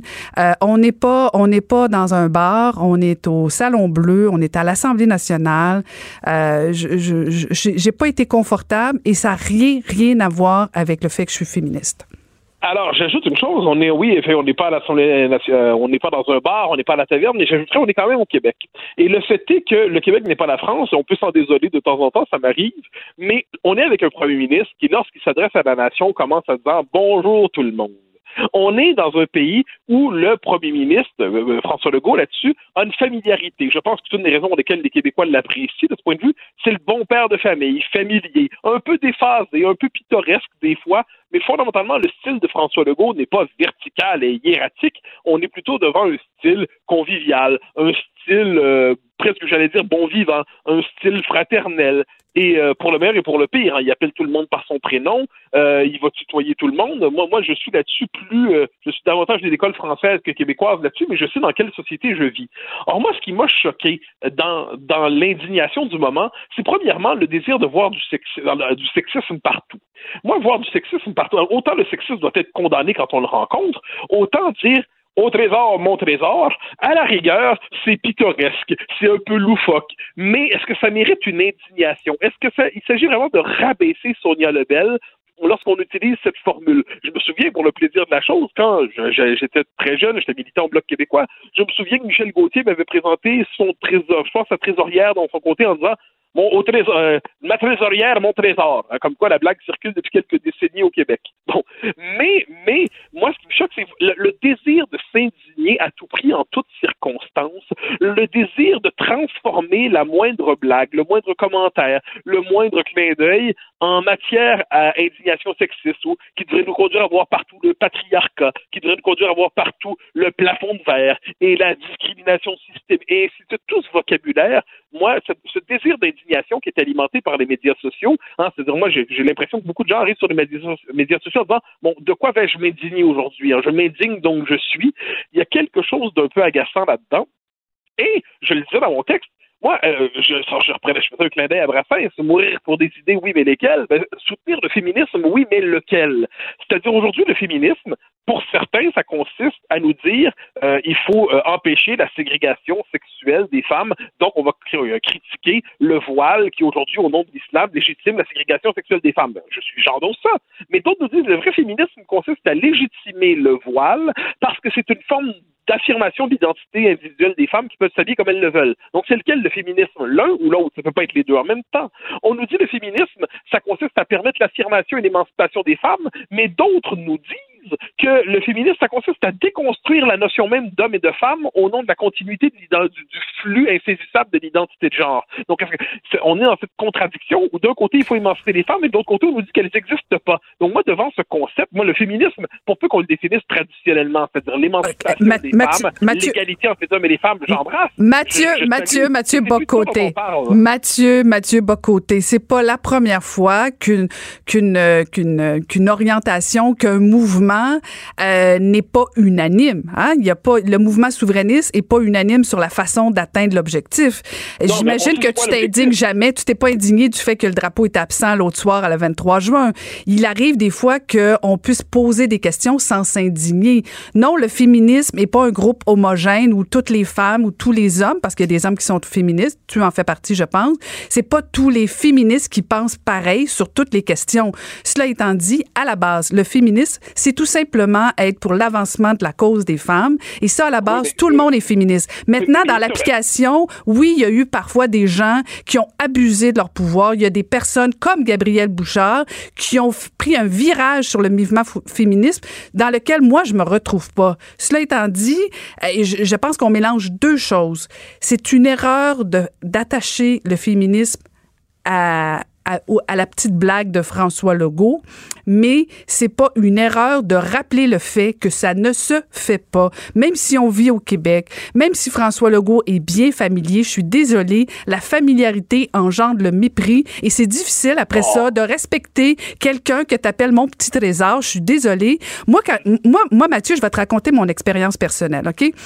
Quand j'avais 5 ans, puis je me promenais dans la rue, mon papa, il disait, tu belle, ma fille. Ça, j'aimais bien, bien, bien ça, Mathieu, quand j'avais 5 ans. Quand j'avais 39 ans, puis que mon père m'amenait faire du porte-à-porte et je venais devenir mairesse de Longueuil, j'aimais pas qu'ils disent, hey, tu belle, ma fille, vous allez voter pour elle. Il y a des nuances, il y a des subtilités, il y a des façons de faire en public qu'on ne peut pas faire quand on est dans un salon. Oui, François Legault, Legault est très proche du peuple. Je comprends bien. Puis j'aime bien, bien, bien ça quand il parle comme toi, puis moi, je suis bien contente mais pas quand il présente sa présidente du Conseil du Trésor et c'est pas comme féministe que je m'exprime dans ce temps-là. Non, mais s'il s'agit de critiquer l'excès de familiarité dans la, la, société québécoise, je suis assez d'accord. Euh, je me rappelle un débat à la course à la chefferie du Parti québécois il y a quelques années, à l'une des douze courses à la chefferie récentes, là, euh, où, où le, les, les, candidats à la chefferie s'interpellaient avec leur prénom et se tutoyaient. Bon, mais effectivement, ça, moi, j'ai tendance à dire, je, je, plaide pour le vouvoiement plutôt que le tutoiement. Euh, je préfère, lorsqu'on appelle les gens Monsieur, Lisée, Madame, Yvon, plutôt que Véronique et Jean françois Donc ça, j'ai pas de souci avec ça. Mais je ne vois pas derrière cette familiarité excessive du mépris. Et surtout, et surtout, l'indignation sur les médias sociaux, c'était pas l'indignation au nom de la familiarité excessive, c'était l'indignation au nom du sexisme présumé. Et c'est ça qui est agaçant. Mhm. Parce que si on voit du sexisme partout, moi, on est quand même dans cette société qui veut voir du sexisme dans le au trésor, mon trésor, mais qui veut pas voir de sexisme dans le voile islamique euh, et qu'on devrait respecter systématiquement, sans jamais le critiquer, au nom de l'ouverture à la différence et la diversité. Euh, je trouve qu'on n'a pas exactement ce qu'on pourrait appeler le sens des priorités, disons le poliment, et j'y reviens sur la question du féminisme. Alors, évidemment qu'il y a plusieurs courants dans le féminisme, et voilà pourquoi mon texte n'était pas aujourd'hui contre le féminisme. J'ai pas dit ça. J'ai dit soutenir le féminisme, oui, mais lequel? Et puisqu'on se retrouve aujourd'hui devant plusieurs mouvements qui prétendent chacun se réclamer du féminisme, mais qui s'excluent mutuellement du féminisme. C'est pas moi qui se charge de faire ça. Je regarde PDF, je regarde la Fédération des femmes du Québec, et les deux s'accusent mutuellement de trahir le féminisme et s'en excluent mutuellement. Mais moi, devant cela, je, je, je, regarde ça, mais je dis, mais je veux juste savoir lequel lorsqu'on nous parle de féminisme. C'est pas faire un procès, c'est demander un peu de clarté. Et ensuite, ensuite, on dira ce qu'on voudra. On peut pas dire une chose et son contraire et dire que les deux veulent la même chose. Euh, ça, ça, ça marche pas. À un moment donné, il faut savoir laquelle des deux positions correspond à ce qu'on appelle le féminisme aujourd'hui. Moi, voilà pourquoi en ces matières, je dis souvent l'émancipation féminine, ça me semble l'aspiration la plus légitime qui soit, notre civilisation de la placer au cœur de son progrès et on, on, on, on applaudit ça. Mhm. Mais quand on nous dit aujourd'hui, j'y reviens, euh, qu'on met toute une série de choses ensemble, mais qui se contredisent, il faut savoir de quoi on parle. Mhm. Critiquer l'hypersexualisation des jeunes filles soumises à une forme de culture pornographique qui les pousse ensuite à vouloir perpétuellement dans la surexposition perpétuelle, ben, je suis absolument d'accord. Mais au même moment, euh, je le redis, certaines nous disent, si vous dites qu'un homme n'est pas une femme et qu'une femme n'est pas un homme, vous versez dans la transphobie. Mais là, c'est ça aussi, ça aussi du féminisme. Mm Rowling passe un très mauvais moment en ce moment pour avoir dit quelque chose qui, pendant quelques milliers d'années, relevait du sens commun de l'humanité, et aujourd'hui, ça relève de la provocation transphobe et antiféministe. Hmm. Donc, devant tout cela, il n'est pas, me semble-t-il, c'est pas faire preuve d'hostilité envers les femmes, loin de là, que de demander un minimum de clarté intellectuelle et idéologique quand on parle de ce concept. Ben, en fait, probablement qu'il y a eu usurpation du mouvement féministe avec tout le mouvement de la notion d'intersectionnalité, tout ça. Et je pense que euh, je, partage, euh, je partage ton avis sur le fait qu'il y a probablement, euh, disons, un peu, un peu d'abus sur le terme sexisme. Et, je, je, le répète, là, je, je, je, pense pas que François Legault a fait preuve de sexisme en appelant sa présidente du Conseil du Trésor mon trésor, mais je pense que c'était pas chic et élégant. Cela, cela étant dit, je pense pas qu'on va en parler au bye-bye. Non, mais, mais le problème, c'est que il faut voir qu'on est dans un environnement médiatique aujourd'hui qui conditionne à l'indignation perpétuelle. Et ça, je mhm. pense que c'est vraiment un problème qui est en train de saccager la démocratie. Oui, mais Mathieu, est-ce qu'on n'en fait pas partie, toi et moi? Est-ce qu'on n'en fait pas partie, ben, toi et moi? Bah, on évolue dans cet environnement, mais je cherche à tout le moins, euh, modestement et maladroitement probablement, mais je cherche à déconstruire cette logique en disant est-ce qu'on peut, comme on dirait en bon québécois, prendre son gaz égal et puis se dire est-ce que, tu sais, il y a des matières à indignation légitime. Pour vrai, il y a des matières quelquefois on se dit mais ça, ça n'a pas de bon sens. Mais ensuite, la culture de l'indignation systématique et perpétuelle, ça, c'est autre chose. Et ensuite, me semble-t-il, on devrait être en droit de critiquer les excès idéologiques qui cherchent à maquiller quelquefois je dirais, une forme de, de, ressentiment en vertu. On est quand même dans cette drôle d'époque où euh, vomir sur l'homme blanc hétérosexuel passe pour la forme supérieure de l'amour de l'humanité. Me semble-t-il, ça c'était quand même la spécialité de, de, Gabriel Bouchard, alors me semble-t-il qu'on devrait être capable de retrouver me semble, une forme d'esprit de modération minimale qui consiste à dire le, féminisme, j'embrasse cette cause, mais je veux savoir de quoi on parle, et puis on devrait pouvoir plaider pour l'égalité entre les sexes sans toujours sentir le besoin de s'essuyer les pieds sur la figure du grand méchant homme blanc hétérosexuel qui est le salaud apparemment de tous les temps. On devrait être capable de tendre la main aux nouveaux arrivants sans croire pour autant qu'on doit s'effacer euh, collectivement. On devrait être capable de célébrer Oscar Peterson sans croire qu'on doit liquider Lionel Groux. Mais on est dans cette logique aujourd'hui où il faudrait apparemment effacer les traces du vieux monde parce qu'apparemment il ne serait qu'une collection de phobies. Nous est-il permis devant tout cela de poser un point d'interrogation? Mathieu, en 10 secondes, est-ce que tu étais indigné de l'absence du drapeau euh, lors du spectacle de la fête nationale? Euh, j'étais perplexe comme tout le monde. Ensuite, il y a eu des explications euh, qui étaient, en gros, le, le euh, Martine Desjardins a dit on a fait une erreur. Bon, ben, elle a dit on a fait une erreur. Dossier clos. Cela dit, cela dit, cela dit, j'espère que la prochaine fois, on aura double dose de drapeau pour compenser cette, ce, cet étrange événement. Alors, dorénavant, je vous vous verrai. Merci beaucoup, Mathieu Bocoté. Toujours un plaisir, Monsieur oh, Bocoté. C'est formidable. Au grand plaisir, Madame Saint-Hilaire. À demain. Au revoir. Ancienne mairesse de Longueuil, l'actualité. LGSN. Vous écoutez Caroline Saint-Hilaire, Cube Radio. Et voilà, on passe à un autre segment un petit peu particulier, presque, presque space. en fait, j'essaie de rester professionnel, mais la prochaine chronique euh, est plutôt particulière parce que je déclare mes intérêts. Et euh, donc, euh, c'est mon fils Étienne Taubin qui est au micro. Bonjour. Bonjour, Étienne. Donc, on a eu l'idée, on a eu l'idée de faire un petit une petite chronique avec Étienne parce que souvent, euh, pour, euh, pour tout vous dire, Étienne me montre des choses sur, euh, sur le net que, qui, passent, qui passent sous le radar. En tout cas, moi que je vois pas. Et ça me fait beaucoup rire et c'est très, très fascinant. Alors, on, on a eu l'idée de le faire venir en studio, puis il n'y a pas de problème de distanciation, donc c'est extraordinaire. Et voilà, donc bonjour Étienne. Bonjour, bonjour. Mais tu le sais, tu l'as dit, mais tu le sais probablement. Moi, j'ai une affection particulière pour tout ce qui est underground, que ce soit musique, littérature, cinéma. Moi, plus c'est niché, pas connu, plus ça m'intéresse. Puis ça, ça s'applique aussi pour les complotistes, québécois plus particulièrement. Ça tombe bien parce que en période de confinement, j'ai plein de temps pour faire mes recherches puis me tenir au courant. Trop de temps, t'as trop de temps. Aussi. Hein. Mais je me tiens au courant de toutes, toutes, toutes les actualités de la complosphère québécoise. Puis je te le dis, il y a vraiment du bon stock. On a beaucoup parlé de Lucie Laurier, Alexis Cossette-Trudel, sa chaîne Radio-Québec, de ceux qui croient que la Terre est plate. Mais ça, c'est pas ça que je veux parler aujourd'hui, parce que ça, on a fait le tour, là. Moi, je veux donner une chance aux gens moins connus de se démarquer. Ils ont fait plein de recherches pour nous. Faut pas que ça passe dans le beurre. Fait que pour commencer, si je te dis Bernard Lachance, est-ce que ça te dit quelque chose? C'est pas. Il a pas passé à Oprah, lui, il vendait des billets? Il a passé à Oprah en 2009, mais c'est. En tout cas, il est connu pour avoir rempli des salles de spectacle Chicago Theater, notamment. Il avait un T-shirt, il vendait des chants. il vendait des billets dans la rue, là. Mais ça, il dit d'ailleurs que, que c'est pas vrai, que c'est monté, mais il y a les extraits sur YouTube. Fait que bon, on comprend pas trop ce qui se passe, là. Mais bon, jusque-là, pas de problème. Sauf que. Le 27 avril, Bernard Lachance a publié une vidéo d'une dizaine de minutes sur YouTube qui est rendue à 80 000 vues quand même. C'est une lettre à son docteur Régent Thomas. Dans son message, il commence en force. Il nous dit qu'il a arrêté de prendre ses médicaments contre le VIH depuis trois ans. Puis tout de suite, on se dit, wow, dans quoi est-ce qu'on s'embarque? Où est-ce qu'il veut nous amener? Premièrement, il nous annonce qu'il y a le sida. Ben, un peu, là, mais en tout cas. Fait qu'il dit qu'il arrête de il a arrêté de prendre sa médication depuis trois ans. Il continue de raconter son histoire. Pendant huit ans, il a pris les pilules. Ça a coûté au total pour lui 120 000 Mais bon, c'est couvert. Fait que c'est 120 000 que ça a coûté aux contribuables. Puis il fait le calcul pour toutes les personnes qui ont eu le VIH au Canada, ça fait environ un milliard de dollars qu'on dépense euh, par année juste en médicaments pour le VIH. Puis là, on se demande, est-ce qu'il arrête vraiment ces traitements? Est-ce qu'il risque vraiment de mourir juste parce que ça coûte cher aux contribuables?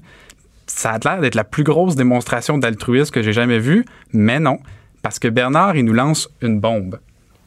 Qu'en 1981, la racine de ce qu'on a appelé GRID et qui est devenu tout de suite SIDA, les 41 tout premiers cas d'homosexuels malades signalés au CDC qui avaient complètement détruit leur système immunitaire, eh bien, l'avaient détruit par intoxication aux drogues et absolument pas par infection transmise sexuellement avec leur virus qui vient du singe, jamais isolé, avec lequel tu peux t'infecter mais mourir 20 ans plus tard. Montre-moi là mon VIH directement de mon sang au microscope électronique, pas l'artefact de laboratoire. Fait que c'est ça. Après des centaines d'heures de recherche, il a trouvé que le VIH puis le sida, c'est des mensonges. C'est pas le sida qui cause. Euh, le sida n'est pas causé par le virus, puis il se transmet pas par des relations sexuelles. C'est parce qu'on détruit notre système immunitaire avec des drogues. Fait qu'il nous présente ses arguments pour prouver ce qu'il avance. Puis je te résume ça rapidement. Puis honnêtement, je te fais ça euh, vraiment, c'est honnête. Là. Je, te, résume ce qu'il nous dit dans la vidéo. Je déforme pas ses propos. C'est un peu flou. On comprend pas totalement. Mais j'essaie de, te montrer. Son premier argument, c'est de dire c'est bizarre, tu trouves pas qu'on a investi des milliards d'argent public pour trouver un remède depuis 35 ans, mais on n'a toujours pas de remède? Son deuxième argument, c'est bizarre qu'une maladie qui devait supposément tuer tout le monde ait principalement affecté seulement les homosexuels blancs et les noirs hétérosexuels en Afrique? Et là, son dernier argument, ben, c'est de citer plusieurs scientifiques et des récipiendaires de prix Nobel qui disent la même chose que lui. Il n'y a pas de lien entre le VIH et le sida. Tout ça, c'est inventé par l'industrie pharmaceutique pour se faire plein d'argent et par le gouvernement pour faire un génocide gay et achever leur plan de dépopulation de l'Afrique. Ça fait beaucoup de vérité à absorber, c'est pas facile à digérer. Surtout que quand on s'attarde à son dernier argument, on dirait qu'il y a quelque chose qui marche pas. Comment ça se fait que le VIH, qui serait pas dangereux, parce que c'est ça que j'en conclus, vu qu'il arrête de prendre ses médicaments, mais qu'en même temps, ça pourrait être un virus utilisé pour organiser la dépopulation de l'Afrique? Me semble c'est difficile de tuer une population complète avec un virus qui est pas mortel. En tout cas, je lance la réflexion. Et là, j'aimerais rappeler, je trouve ça super important, c'est pas parce qu'on cite quelqu'un qui a reçu un prix Nobel qu'on rend notre argument valide. Il y a un phénomène documenté qui s'appelle la maladie du Nobel, qui est une tendance que certains récipiendaires ont à plonger dans des théories du complot, des pseudo-sciences ou à s'exprimer sur des sujets sur lesquels ils sont pas vraiment compétents. Fait qu'il faut se méfier de ça. Et là, pour finir sa vidéo, Monsieur Lachance nous euh, termine en proposant un choix déchirant à Régent Thomas. Alors, le choix de continuer ta route et tourner la tête, encore une fois, Régent, en criant Conspiration, terre plate, fake news. Ou tu as le choix de faire ta job de médecin et d'aller vérifier lequel des deux groupements, le groupe de scientifiques qui ont des cotes sur les médicaments qui vendent en milliards à chaque année, par milliard, ou un groupe de scientifiques censurés par ce groupe-là qui nous raconte une histoire qui sonne à mes oreilles beaucoup plus comme quelque chose qu'ils ont découvert quelque chose qu'ils inventeraient sachant qu'ils vont perdre leur, qu'ils vont perdre leur licence. Come on! Come on! Come on! fait qu'il a fait son site, sidacensure.com. Je suis allé faire un tour, puis Oui. honnêtement, j'ai été un peu déçu. Il y a juste des, euh, des citations scientifiques sur son site. Il n'y a pas de démonstration, pas d'explication précise. Fait que j'ai arrêté mes recherches, puis je me suis dit que j'avais passé assez de temps sur le sida. Puis en plus, c'est qu'au début, je trouvais ça drôle. Puis là, j'ai réalisé que dans le fond, c'est comme une lettre de suicide ce qu'il nous fait. On dirait que c'est un peu dark puis malsain. Fait que j'ai, j'ai, euh, je me suis tourné vers une autre source de distraction qui m'est tombée entre les mains. C'est la deuxième personne dont je veux te parler aujourd'hui. Et là, on plonge vraiment dans les profondeurs du complotisme québécois. C'est une dame qui s'appelle Aline Lafont. Elle a fait précisément 72 vidéos jusqu'à aujourd'hui qui durent toutes entre 10 et 40 minutes. Fait que tu comprends le, le niveau de dévouement. Là. C'est des 40 vidéos- minutes, c'est long, ça. c'est 40 minutes parler tout seul devant sa caméra, c'est long. C'est des vidéos qui traitent toutes de l'actualité, mais surtout de son grand projet, la restauration du Conseil législatif du Québec. C'est quoi ça, le Conseil législatif du Québec? En gros, c'est le Sénat euh, québécois. C'était prévu dans la Constitution euh, de 1867. Ça a été aboli en 1968. Et Mme Lafont, elle veut qu'on recrée ce Conseil législatif-là parce que c'est dans ses mots, le chien de garde du peuple contre les politiciens corrompus. Fait que pour mener sa révolution, elle a créé un petit groupe Facebook privé qui s'appelle Québec. Et là, je précise que c'est Québec qui s'écrit avec deux K. Ça montre le sérieux de l'affaire. Donc, généralement, dans ses vidéos, elle nous parle sur un ton presque agréable de documents légaux qui montreraient, selon elle, que toutes les lois votées au Québec sont inconstitutionnelles parce que le Conseil législatif a été aboli illégalement. Puis elle n'oublie pas en même temps de nous rappeler que les politiciens, c'est tous des bandits, puis que les gens qui sont pas d'accord avec elle sont pas les bienvenus dans son groupe. Je la laisse s'exprimer. Le Québec, c'est le nid des corrompus. C'est le nid à vipère, le Québec. C'est la pire province de toutes. C'est la plus corrompue. Mettez-vous ça dans la tête, là. Ils sont tous corrompus. Et pour être premier ministre du Canada ou premier ministre du Québec, il faut que Desmarais soit en arrière de toi pour te faire élire. Acheter des votes, faire disparaître des boîtes de scrutin. C'est comme ça que ça fonctionne, la politique. Alors, si vous êtes encore assez idiot pour penser que voter, ça va faire élire quelqu'un qui va prendre votre part, ben, vous avez rien à faire sur la page de Québec. Puis je vous demande de vous en aller tout de suite. Parce que Aline, Aline, Aline est fâchée après les politiciens. quelque chose de Michel Chartrand un peu dans son ton. Oui, On dirait oui, que c'est- oui, oui, en tout cas, moi, j'ai la chance d'en connaître personnellement des politiciens. C'est vrai, J'aimerais hein? ça te demander, euh, c'est comme ça que ça marche, la politique? As-tu déjà fait ça, voler une boîte de scrutin? Pas, pas en tout, écoute, Bon. je fais pas partie des bons politiciens. On vient de démonter la théorie d'Aline. hein. Un peu de- mais j'ai pas été premier ministre du Ah, Québec. non, c'est Elle parle juste les, des premiers Les ministres. maires, ils font pas ça. euh, Les maires, ils font pas ça du scrutin. tout, du tout. En tout cas, comme elle le dit, il y a un problème avec son groupe Québec, avec deux cas encore. Il y a des gens qui font pas leurs recherches, qui posent trop de questions sur le groupe, puis ça nuit à la révolution. Puis en plus, il y a des membres qui respectent trop les consignes du gouvernement, puis qui se font tester pour le COVID. Puis ça, c'est dangereux parce que quand ils font des tests, le, gouvernement, le gouvernement, il prend des informations sur notre ADN. Mhm. Ils vont utiliser ça plus tard pour nuire au peuple du Québec. Vous allez vous faire passer un test dans le nez, dans la gorge. C'est pour avoir votre ADN. Avez-vous compris ce matin, là? À LCN, puis ceux qui me disent, vous écoutez encore LCN? Oui, parce que je veux savoir ce qui se passe. Elle fait bien, Aline, Ouais, ça. LCN. Fait qu'on raconte un peu n'importe quoi sur Internet, mais il faut se tenir informé. C'est important. Fait que bon, c'est bien beau la chicane dans le groupe Québec, mais là, il faut passer aux choses sérieuses. Parce que si on veut recréer le conseil législatif, il faut trouver des gens pour en faire partie. Mhm. Puis on veut pas que ce soit les politiciens corrompus qui nomment leurs amis. Fait que qu'est-ce que propose le groupe? Ils veulent recruter des gens qui viennent de la population. Alors oui, le conseil législatif, ça sera plus le lieutenant-gouverneur qui va nommer ses petits amis. C'est des CV que nous avons demandé aux gens. Envoyez-nous votre CV. Bon, mais écoute, je pense que je viens de me trouver une job. Là, je vais envoyer mon CV. Moi, la, la politique, ça m'intéresse. Puis, je t'étudie en droit. Fait que là, je connais un peu ça. là. Je pense que, en tout cas. Mais là, Aline, elle m'a déçu. Parce que jusque-là, honnêtement, j'étais presque emballé par son projet. Tu m'inquiètes, là. Non, non, mais les fondements sont un peu boboches. Mais l'idée en elle-même, d'avoir un conseil pour surveiller les lois qui sont passées, c'est pas absurde. Le projet est pas fou. Sauf que là, elle commence à nous parler des vaccins. Parce que le médecin ne sait même pas ce qu'il y a dans les vaccins. Il est payé. Il est payé par les, phar- les pharmaceutiques pour piquer. Je pense que c'est 7 du vaccin qu'il reçoit. Grosse bombe, hein? Moi, je le savais pas, là, mais 7 du vaccin que les médecins sont payés. J'ai fait le calcul. Là, mettons qu'un médecin donne 20 vaccins par jour. J'ai aucune idée de combien euh, de vaccins par jour un médecin peut donner. Là. Mais 20, ça semble raisonnable, considérant qu'ils n'ont pas juste ça à faire. Fait que, mettons, 20 vaccins par jour, tous les jours de l'année, même les samedis dimanches, ça fait 51 000 par année. Il me semble que c'est pas super payant de faire partie du grand complot des pharmaceutiques, là, en tout cas. Mais là, coup de circuit pour Aline, elle finit son vibrant plaidoyer en rassemblant tous les mots-clés des complotistes. Arrêtez de faire empoisonner vos enfants. Il n'y a aucune loi qui oblige une personne à vous vacciner. Surtout pas Bill Gates. Surtout pas. Lui, lui, il mériterait des actions de tous les humains de la Terre pour le faire pendre.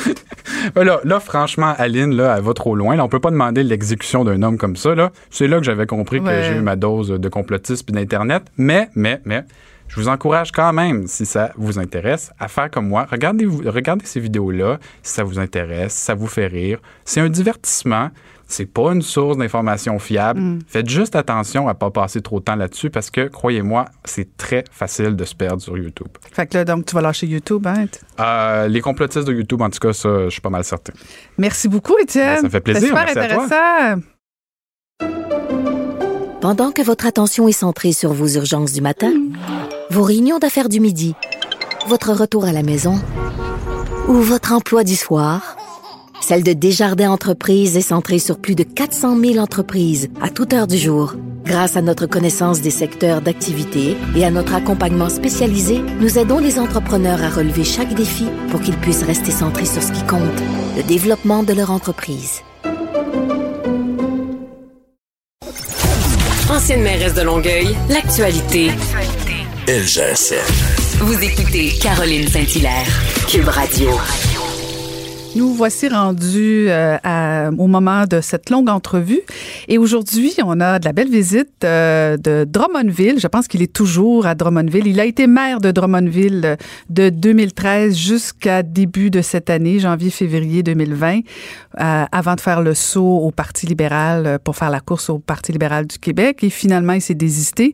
Et il est maintenant un agent libre. Alors, il a accepté de venir nous parler euh, ce matin. C'est Alexandre Cusson qui est au bout du fil. Bonjour, Alexandre. Bonjour, Caroline. Toujours à Drummondville, donc? Toujours. Drummondville un jour, Drummondville toujours. C'est vrai, c'est pour vrai. l'instant. J'ajouterais pour l'instant. Ouais, c'est- pas pour toujours bien ben longtemps, ça? Non, c'est ça. Euh, Donc, euh, je, je sais que tu veux pas qu'on revienne en long et en large là-dessus, mais quand même, là, de- depuis ton départ, là, où tu as annoncé que finalement euh, tu te retirais de la course au Parti libéral compte tenu de la pandémie puis tout ça, euh, tu regardes les choses aller politiquement. Est-ce que tu as un petit peu de regret de, de, de, de t'être retiré ou pas du tout? Non, je pense qu'il faut, euh, il faut faire avec les circonstances que, que la vie nous amène. hein. On s'est retrouvé dans, dans des situations qui étaient imprévisibles au moment où la course a commencé. Moi, le constat que j'ai fait, il est simple au début du mois de mai. C'était est-ce qu'on a le goût de partir en campagne cet été? On le voit, là, les différentes courses reprennent. Est-ce qu'on y va? Est-ce qu'on n'y va pas? Euh, moi, j'avais pas le goût d'être un petit peu comme le produit euh, sur les rayons de l'épicerie qu'on rappelle au bout d'une semaine, deux semaines, trois semaines en disant, ben, écoutez, finalement, vous êtes porteur du virus, vous avez rencontré 200 personnes par exemple, au cours des sept, huit derniers jours. Faut tous les rappeler, etc. Donc, repartir maintenant, pour moi, c'était périlleux. D'autre part, euh, attendre jusqu'en 2021, je me disais, il y a quand même des limites. Le parti a besoin d'un chef. Euh, moi, j'ai le goût de travailler, j'ai le goût d'être actif. Ceux qui me connaissent savent très bien que pas facile de m'attacher. Alors, euh, dans ce contexte-là, je trouvais que c'était la meilleure décision. Et Alexandre, très bien avec ma décision. Oui, très bien. Donc, tu fais quoi là actuellement? Ben, euh, je, je, je, profite un peu de la vie. J'ai pas fait ça souvent. Euh, euh, j'ai toujours été euh, très, très occupé, tout ça. J'ai évidemment des discussions avec des groupes. Euh, on m'a fait des propositions au cours des dernières semaines. en bon, en, bon français, j'attends le fit parfait. je pense qu'au cours des prochaines semaines, j'aurai peut-être des, des, belles annonces à faire, mais je serai pas inactif longtemps, ça c'est certain. OK, puis Alexandre, on va se le dire, là, politique un jour, politique toujours. Est-ce que tu vas revenir en politique un jour? Est-ce que tu vas revenir en politique, Caroline, un jour? Écoute, un jour, je, peux pas. J'ai toujours dit la même chose, moi, Alexandre. Euh, j'adore la politique et je pense que ça, ça se sent bien. Là, j'ai pas quitté parce que je l'aimais plus. J'ai quitté parce que j'avais envie de faire autre chose et j'ai pas terminé de faire autre chose. Premièrement, deuxièmement, euh, j'y retournerais un jour si je sentais que l'appel était très très très fort. Je dis pas non, mais là, pour l'instant, j'en ai aucune envie. Ben, je dirais qu'on est à la même place, probablement avec un petit décalage de deux ans dans mon cas. J'ai quitté à peu près deux ans après toi. Euh, J'aime ça, hein? je continue de suivre l'actualité municipale. C'est une drogue, hein, la politique, Alexandre, c'est une drogue. Exactement, c'est intéressant. Mais moi, j'aime la politique qui fait avancer les choses. Euh, et quand je regarde la politique à tous les paliers, euh, je me désole des fois de voir toute la partisanerie qu'on y retrouve. Euh, je suis pas nécessairement extrêmement à l'aise là-dedans. Vous allez dire, ben oui, c'est ça. Il se lance dans la course à la direction d'un parti politique, puis il dit qu'il n'est pas à l'aise dans la partisanerie. Euh, euh, y avait-tu compris avant? Euh, c'est bien au-delà de ça, c'est de façon générale? Euh, et, au municipal, euh, j'ai constaté qu'on pouvait le faire plus facilement. c'est intéressant. Donc, oui, je continue de suivre la politique. Est-ce que je prévois aujourd'hui me relancer en politique à court ou moyen terme? La réponse est clairement non. Puis d'ailleurs, les organisations à qui je parle me, disent, me, la posent toutes, cette question-là. Mm-hmm. Si, tu t'en viens chez nous, est-ce qu'on va te perdre dans six mois parce qu'il y a quelqu'un qui va te convaincre d'être lancé à un autre palier politique? Euh, clairement, non. Hum, hum, hum. Et, ça doit être difficile encore plus parce que faut le rappeler. Euh, moi, j'ai trouvé ça très admirable de ta part parce qu'il n'y a rien qui t'obligeait à le faire, de quitter ton poste de maire euh, pour faire la course euh, au Parti libéral. Tu aurais pu rester maire. certains l'ont déjà fait. Toi, tu dit non, je, je, je veux être clean, clean, transparent et respecter toutes les règles. Donc, tu as quitté. Donc, sans prime de départ, rien vraiment, tu t'es jeté à l'eau. Donc, tu te retrouves vraiment le bec à l'eau. C'est tout à fait admirable. Mais en même temps, tu aurais pu dire, je pense, puis corrige-moi si je me trompe, tu aurais pu dire aux gens de Drummondville, ben, savez-vous quoi, je reviens finalement. Je pense qu'ils t'auraient accueilli quand même, mais tu n'as pas fait ça non plus, là. Oui, c'est ça. Ben, e, effectivement, d'abord, il faut que les, gens euh, se rappellent qu'un maire, une mairesse, un élu municipal, ça peut pas dire moi je vais prendre un congé sans solde de quelques mois, puis euh, si ça marche pas, je vais revenir. Donc, ça veut dire que peux ne dire je n'occuperai pas mes fonctions, là, euh, venir à une séance là, pour maintenir ton admissibilité, mais tu es obligé de toucher ton salaire. Là. Tu peux le redistribuer, mais là, ça fait quand même du, du, chiolage et tout ça. Donc, moi, j'avais pas le goût de m'embarquer dans ça. Et je pense qu'en général, au Québec, partout dans le monde, les gens méritent des élus dont c'est le premier choix d'être où ils sont. Et j'avais l'impression de dire aux gens de Drummondville, ben finalement, vous devenez mon plan B, mais je vais vous garder en réserve. Pour moi, ça, c'est pas respecter euh, les gens pour qui on travaille. Mm-hmm. Depuis que j'ai quitté la course, je marche beaucoup, euh, je suis quelqu'un qui marche beaucoup et là, j'ai le temps de marcher, fait que je marche encore plus. Les gens de Drummondville sont extrêmement sympathiques à mon égard. Ils m'accrochent dans la rue Monsieur le maire, parce qu'il m'appelle encore comme ça, je suis certain qu'il t'appelle encore Madame la mairesse. Mhm. Revenez, on va voter pour vous. Ils me disent la même chose. etc. Et euh, donc, dans, dans ce contexte-là, je leur dis, ben non, il y en a des meilleurs maintenant qui le font, puis etc. Puis, euh, je retournerai pas de, euh, de ce côté-là. Puis, c'est pas une question de dire, je veux pas revenir en arrière. C'est une question de dire, ben, on regarde vers l'avant, on va vers des nouveaux défis. Euh, j'ai j'ai 51 ans, j'ai encore le temps de faire des, choses intéressantes. Euh, j'ai été extrêmement occupé au cours des dernières années. Là, ça me donne un petit un petit recul. Donc, euh, je- j'en profite. Donc, voilà. Mhm. Est-ce que selon toi, Alexandre, parce que bon, tu as, fait de la politique municipale depuis 2013, avant tu étais dans le monde de l'éducation, là, corrige-moi si je me trompe, euh, Exactement. et tu as été président de l'Union des municipalités du Québec. Est-ce que tu as l'impression, pour avoir côtoyé différents maires, euh, différentes municipalités du Québec, est-ce que c'est plus difficile de faire de la politique en 2020? C'est, ben, c'est, c'est, c'est- je pense que ça n'a jamais été facile, mais aujourd'hui, euh, les élus sont confrontés chaque jour euh, aux réseaux sociaux, aux, à, à toutes sortes de commentaires. Je voyais ce matin sur les réseaux là, des insultes dont est victime euh, Christine Saint-Pierre, qui est députée à l'Assemblée nationale, Euh, et, et- et je vois de plus en plus d'élus qui les partagent, ces insultes-là, qu'ils reçoivent sur les réseaux sociaux. Puis, en quelque part, je me dis, il faut dénoncer. Mais oui, je pense que euh, c'est pas facile, mais quand on fait le choix d'aller en politique, on est au courant de ça. Il faut le faire pour les bonnes raisons. Il faut le faire pour le monde, il faut le faire pour faire avancer les dossiers. Et ça, là, moi, euh, comme président de l'UMQ, j'en ai rencontré des centaines d'élus. Je peux te dire une chose, là, c'est la grande majorité des cas, des élus qui travaillent pour les bonnes raisons, qui travaillent pour le monde. Malheureusement, on entend trop souvent parler des exceptions qui sont, euh, qui sont un peu de travers, qui font pas les bonnes choses, qui le font pas pour les bonnes raisons. En général, les gens peuvent être fiers de leurs élus au Québec. Mhm. Mais en même temps, c'est- sûr que bon, on parle toujours des exceptions, on parle toujours des cas problématiques. euh, tu le sais très bien là. Euh, c'est peut-être le défi pour les villes, de, de- les maires d'être plus présents. Et peut-être que, en tout cas, moi, je pense qu'actuellement, la- le déconfinement la place aux villes va être importante. Je sais pas comment toi tu vois ça, euh, mais j'ai l'impression que les villes euh, ont un rôle immense à jouer dans la relance. Tu, tu, tu regrettes pas un peu de dire, écoute, comme si j'étais président de l'Union, là, je pourrais faire partie justement de la relance économique, euh, d'être un peu sur, euh, sur, sur, sur le banc, dans le fond, parce que veux, veux pas, euh, c'est un peu ça. Tu t'es pas un peu frustré de temps en temps de dire, mon Dieu, que j'ai manqué une belle occasion? Ben, effectivement, on, on voit que pour des leaders actuellement, c'est des défis. euh, c'est plate qu'on soit là, mais c'est il, il faut se relever, il faut le travailler ensemble et, et il faut des gens qui vont être capables de rassembler.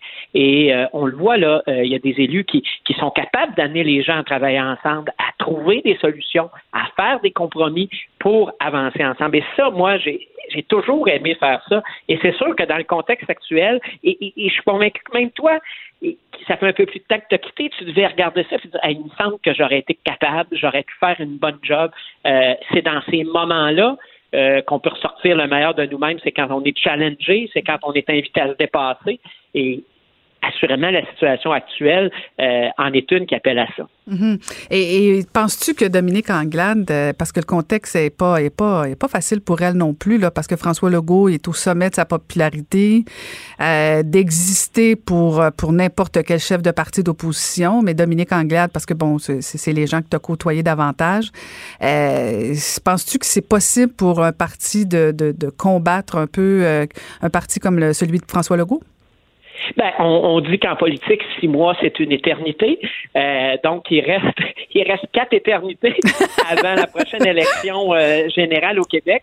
Euh, y a- il y aura assurément l'occasion de discuter de choses, mais je pense que de façon générale, il faut le dire, euh, le gouvernement, euh, dans les actions qu'il pose, le travail qu'il fait, euh, obtient un taux de satisfaction intéressant. Maintenant, ben, c'est le rôle de l'opposition de dénoncer, de le faire de façon constructive. Mais effectivement, pour l'ensemble des partis d'opposition au Québec, là, pas seulement que le Parti libéral du Québec, il y a tout un défi au cours, au cours des prochaines années, mais je pense qu'il y a des gens là qui sont capables de le faire. Hum.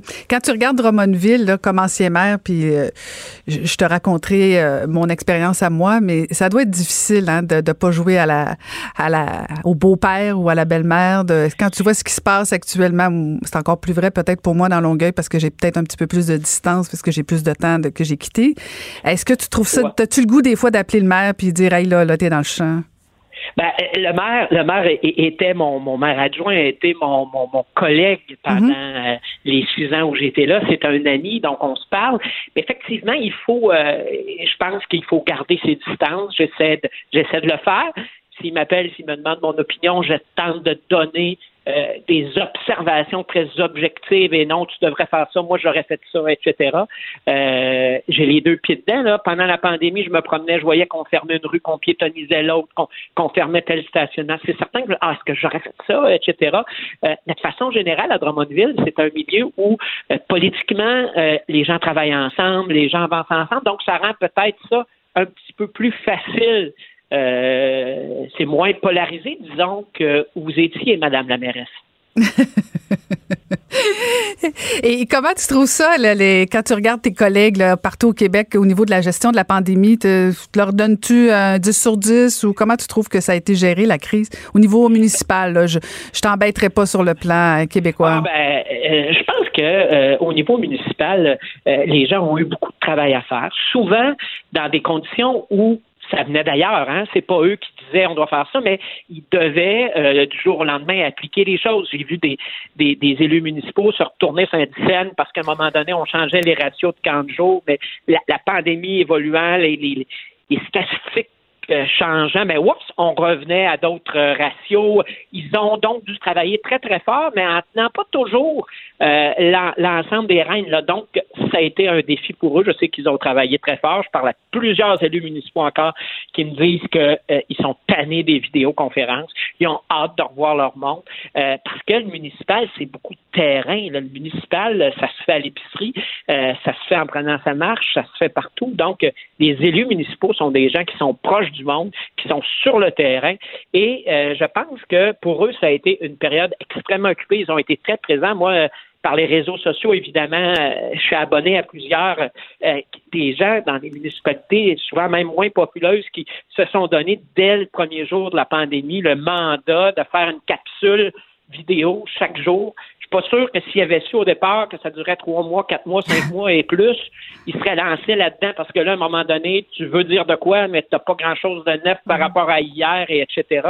Je pense que là-dessus, le gouvernement du Québec a, a très bien fait d'espacer les sorties parce que à un moment donné, euh, mais il mais, il faudra toujours se rappeler, puis euh, euh, c'est la dernière chose sur laquelle il faut faire de la politique, qu'il n'y a personne qui au début savait vers quoi ça allait aller. Il n'y a personne qui avait géré une crise de cette ampleur-là. Il, il faut quand même être indulgent, il faut le regarder ensemble, être conscient des faiblesses qu'on a pu détecter, être prêt pour la prochaine fois. Mais euh, je pense qu'ultimement, euh, les gens sont, sont quand même satisfaits au Québec de la façon dont ça s'est déroulé. Oui, assez, euh, je suis d'accord avec toi. Mais, en même temps, sur, les municipalités, tu parles des maires qui, trouvent ça difficile de, faire du télétravail, du Zoom, puis tout ça, parce que c'est vrai que c'est un, niveau de proximité. Mais est-ce que c'est pas un défi immense sur le développement des municipalités? Parce que souvent, euh, tu sais, on rappelle-toi, autant au niveau de la communauté métropolitaine, on a voulu tellement densifier tout ça. Il y aura des réflexions qu'on devra, euh, on devra entreprendre sur comment on développe nos villes, euh, si oui ou non on fait davantage de routes ou si finalement le télétravail est là pour rester. Il y a une grande réflexion qui va devoir s'amorcer. Là. Effectivement. Comment on occupe le territoire, comment on travaille avec nos gens, euh, ça, c'est- au niveau économique. Là, Euh, il y a quelques mois, on parlait de pénurie de main d'œuvre. Là, on va parler de quoi maintenant? C'est quoi? À du jour au lendemain, là, ça a été prendre ce qu'il y avait sur la planche à dessin, puis jeter tout ça à terre, puis recommencer avec des nouveaux défis, plusieurs plans de relance économique. Moi, je, reçois des appels de, collègues. Qu'est-ce que tu penses de ça? Qu'est-ce que tu ferais avec ça? Un impact budgétaire important pour les villes. On, l'a toujours dit, hein? les villes sont dépendantes de la taxe foncière. Ça va être quoi les constructions? Là? La construction a ralenti. Euh, euh, au, Québec, les villes sont mal soutenus dans le, le financement du transport collectif. Euh, il y a, des, il y a des, des, crises financières qui peuvent se préparer dans certaines municipalités. Euh, et ces gens-là vont avoir des défis. La, question, c'est toujours la même. Est-ce qu'on augmente les taxes, on maintient les services? Est-ce qu'on on regarde comment on peut modifier nos, nos, services pour éviter des hausses de taxes de 4, 5, 6% parce que euh, les gens en, en ont sont plus capables de payer. Euh, les gens ont perdu leur emploi. Il y a pour, euh, pour le monde municipal des conséquences, euh, comme, comme aux autres paliers de gouvernement. on va avoir comme société beaucoup, beaucoup, beaucoup de questions à se poser. Alexandre Cusson est sorti de la politique, mais la politique municipale n'est pas sortie d'Alexandre Cusson. Hein? L'ancien président de l'Union n'est pas tellement loin. J'ai pas annulé mes abonnements aux, aux, aux différentes revues de presse. Je vois ce qui se passe. Je vois les débats dans certaines villes. Et euh, là, on voit que ça commence à sortir de la pandémie, puis on voit qu'à certains endroits, on recommence à faire de la politique, puis etc. Là, c'est euh, c'est assez généralisé, je dirais. Ça recommence. Bien, très contente de t'avoir parlé, Alexandre. Je te souhaite que du bon. Alors, bonne chance dans tes nouveaux défis. Merci de nous avoir parlé ce matin. C'est toujours un plaisir, Caroline, et puis une belle saison à toi à la radio. Merci beaucoup. C'était Alexandre Cusson. Pour elle, les réponses sont aussi des questions. Vous, écoutez Caroline Saint-Hilaire. Le buzz de Vincent Dessureau.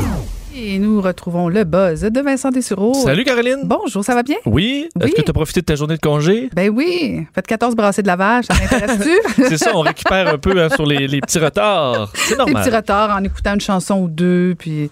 Oui, de voilà. québécois. Ben oui, ben oui, sûr, on parle québécois, on chante québécois, on fait tout québécois, 24 heures par année, tu sais.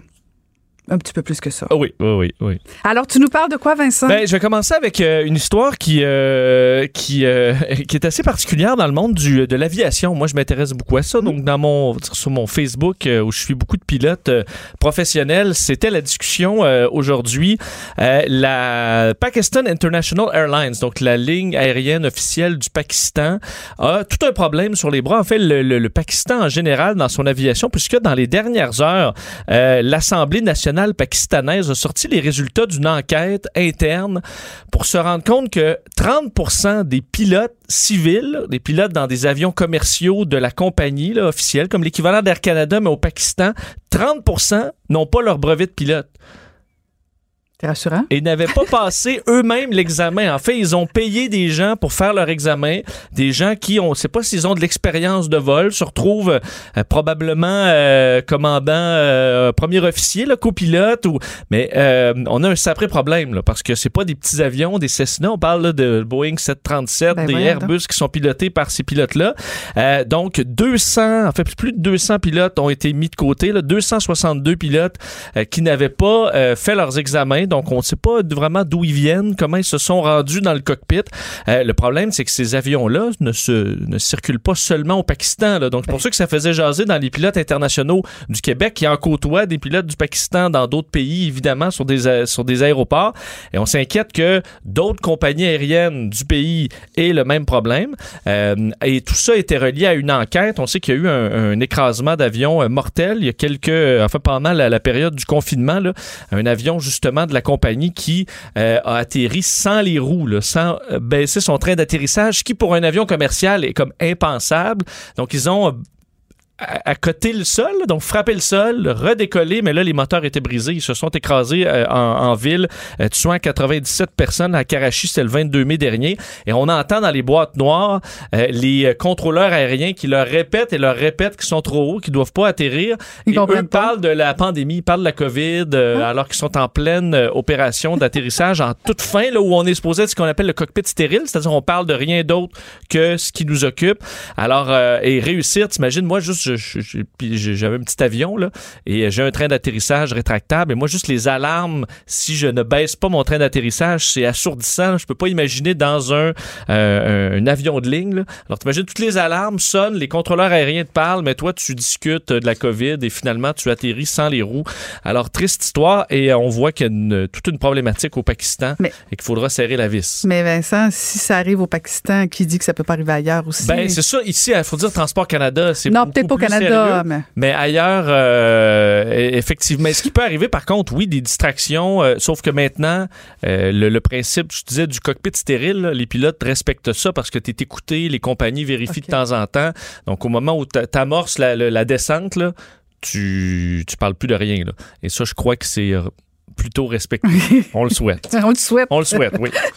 Et sinon, euh, tu vas nous parler des couples? Oui, parler un peu de couple parce que pendant le, le confinement, puis je te dis, là, on, on découvre plein de choses euh, euh, de, de la vie euh, pendant le confinement, là, maintenant que les études sortent, et on se rend compte que beaucoup de couples, et moi j'en ai dans mon entourage, qu'on peut appeler les turbo-couples du confinement, c'est-à-dire des couples qui étaient très euh, nouveaux, même des plutôt des fréquentations avant la pandémie, mais qui se sont trouvés à habiter ensemble en raison du, du confinement. Ils n'ont pas pris de chance. Euh, ils n'ont pas pris de chance ils se sont retrouvés. Moi, j'ai un ami qui s'est retrouvé chez ses beaux-parents avec sa nouvelle blonde, ce qui peut être, on s'entend, euh, ça peut casser le vite, là, avec les beaux-parents en plus. Et eux avaient, après quelques mois de confinement presque instantané, quelques semaines après leur début de couple, ils ont l'impression d'être un vieux couple, là, après deux mois à vivre ensemble avec sûr. les parents. Et c'est un peu ce que ce qu'on découvre dans des chiffres de eHarmony, un site de rencontre qui a dévoilé euh, les résultats d'une petite recherche qu'ils ont fait avec un, un organisme qui travaille justement sur le support des relations, des, des supports relationnels pour des nouveaux couples. Et on se rend compte que euh, 60% des nouveaux couples après le confinement se sentent plus près les, bon, un de l'autre. Donc ça a eu quand même un effet positif pour une majorité de couples. Et euh, 36% ont fait, on dit, des milestones, des moments très importants, par exemple, aménager ensemble. C'est peut-être le, principal, mais l'ont fait beaucoup plus rapidement à cause du confinement.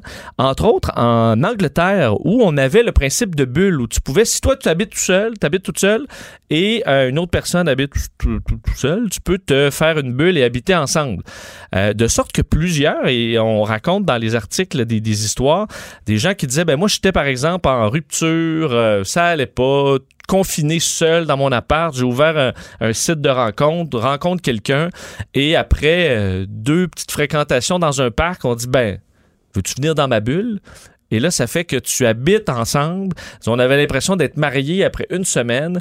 Et là, évidemment, c'est ça passe ou ça casse. Mais pour ceux que ça passe, ils ont l'impression, on dit en moyenne, ceux qui, euh, qui, se sont découverts un amour pendant le- la- la COVID-19 ont l'impression que deux mois équivaut à deux années. Là de, de relation. Et c'est probablement vrai parce que veux pas, tu passes à travers du stress, des tensions, des risques financiers. Je vais-tu perdre ma job? Veux-tu pas perdre ma job? Le support, l'un l'autre. Alors, c'est toute une étape. Alors que d'autres racontaient que après trois dates, euh, la personne a perdu son emploi, était sur le bord de perdre son appart. Alors, tu dis, ben, OK, viens habiter chez nous, mais là, OK, il se ramasse pas.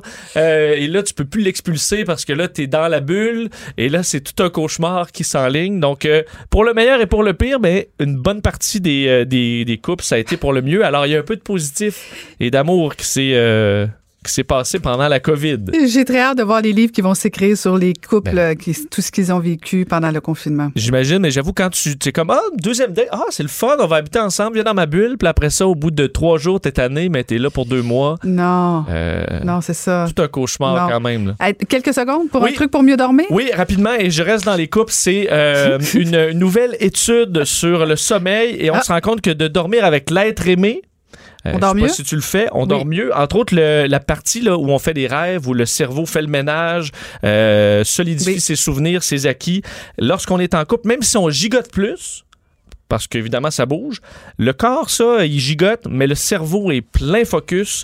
Alors, semble que dormir avec son partenaire de vie, ça a eu un effet très positif, de sorte que pour la mémoire, pour euh, la gestion des émotions, euh, c'est très positif de dormir avec l'être aimé. Évidemment, s'il ronfle puis fait tout le temps, ben, vous êtes quand même mieux peut-être de faire chambre à part. Mm. Mais en général, c'est positif. Bon, ben excellent. Alors, je vais continuer de dormir avec euh, la personne, euh, Oui, le hein, vous vous partenaire. oui, bon, Oui, tu on vois. dort ensemble. On Même, à- ensemble. même à la chaleur. Même à la chaleur. Puis cette nuit, on a bien dormi. On a bien dormi. Il faisait froid. C'était bien. La madame était contente. Il y en a qui sont des fournaises, là. Oui. C'est comme elle décolle, fait de l'air. Non, moi, c'est col... moi, c'est colle-toi. Ah, c'est bien. Tu vois, c'est pour ça que t'es si rafraîchi. Ah oui, oui, oui. Merci Salut. Vincent. On peut te suivre à 13h. À on peut 13h, t'écouter oui, à 13h.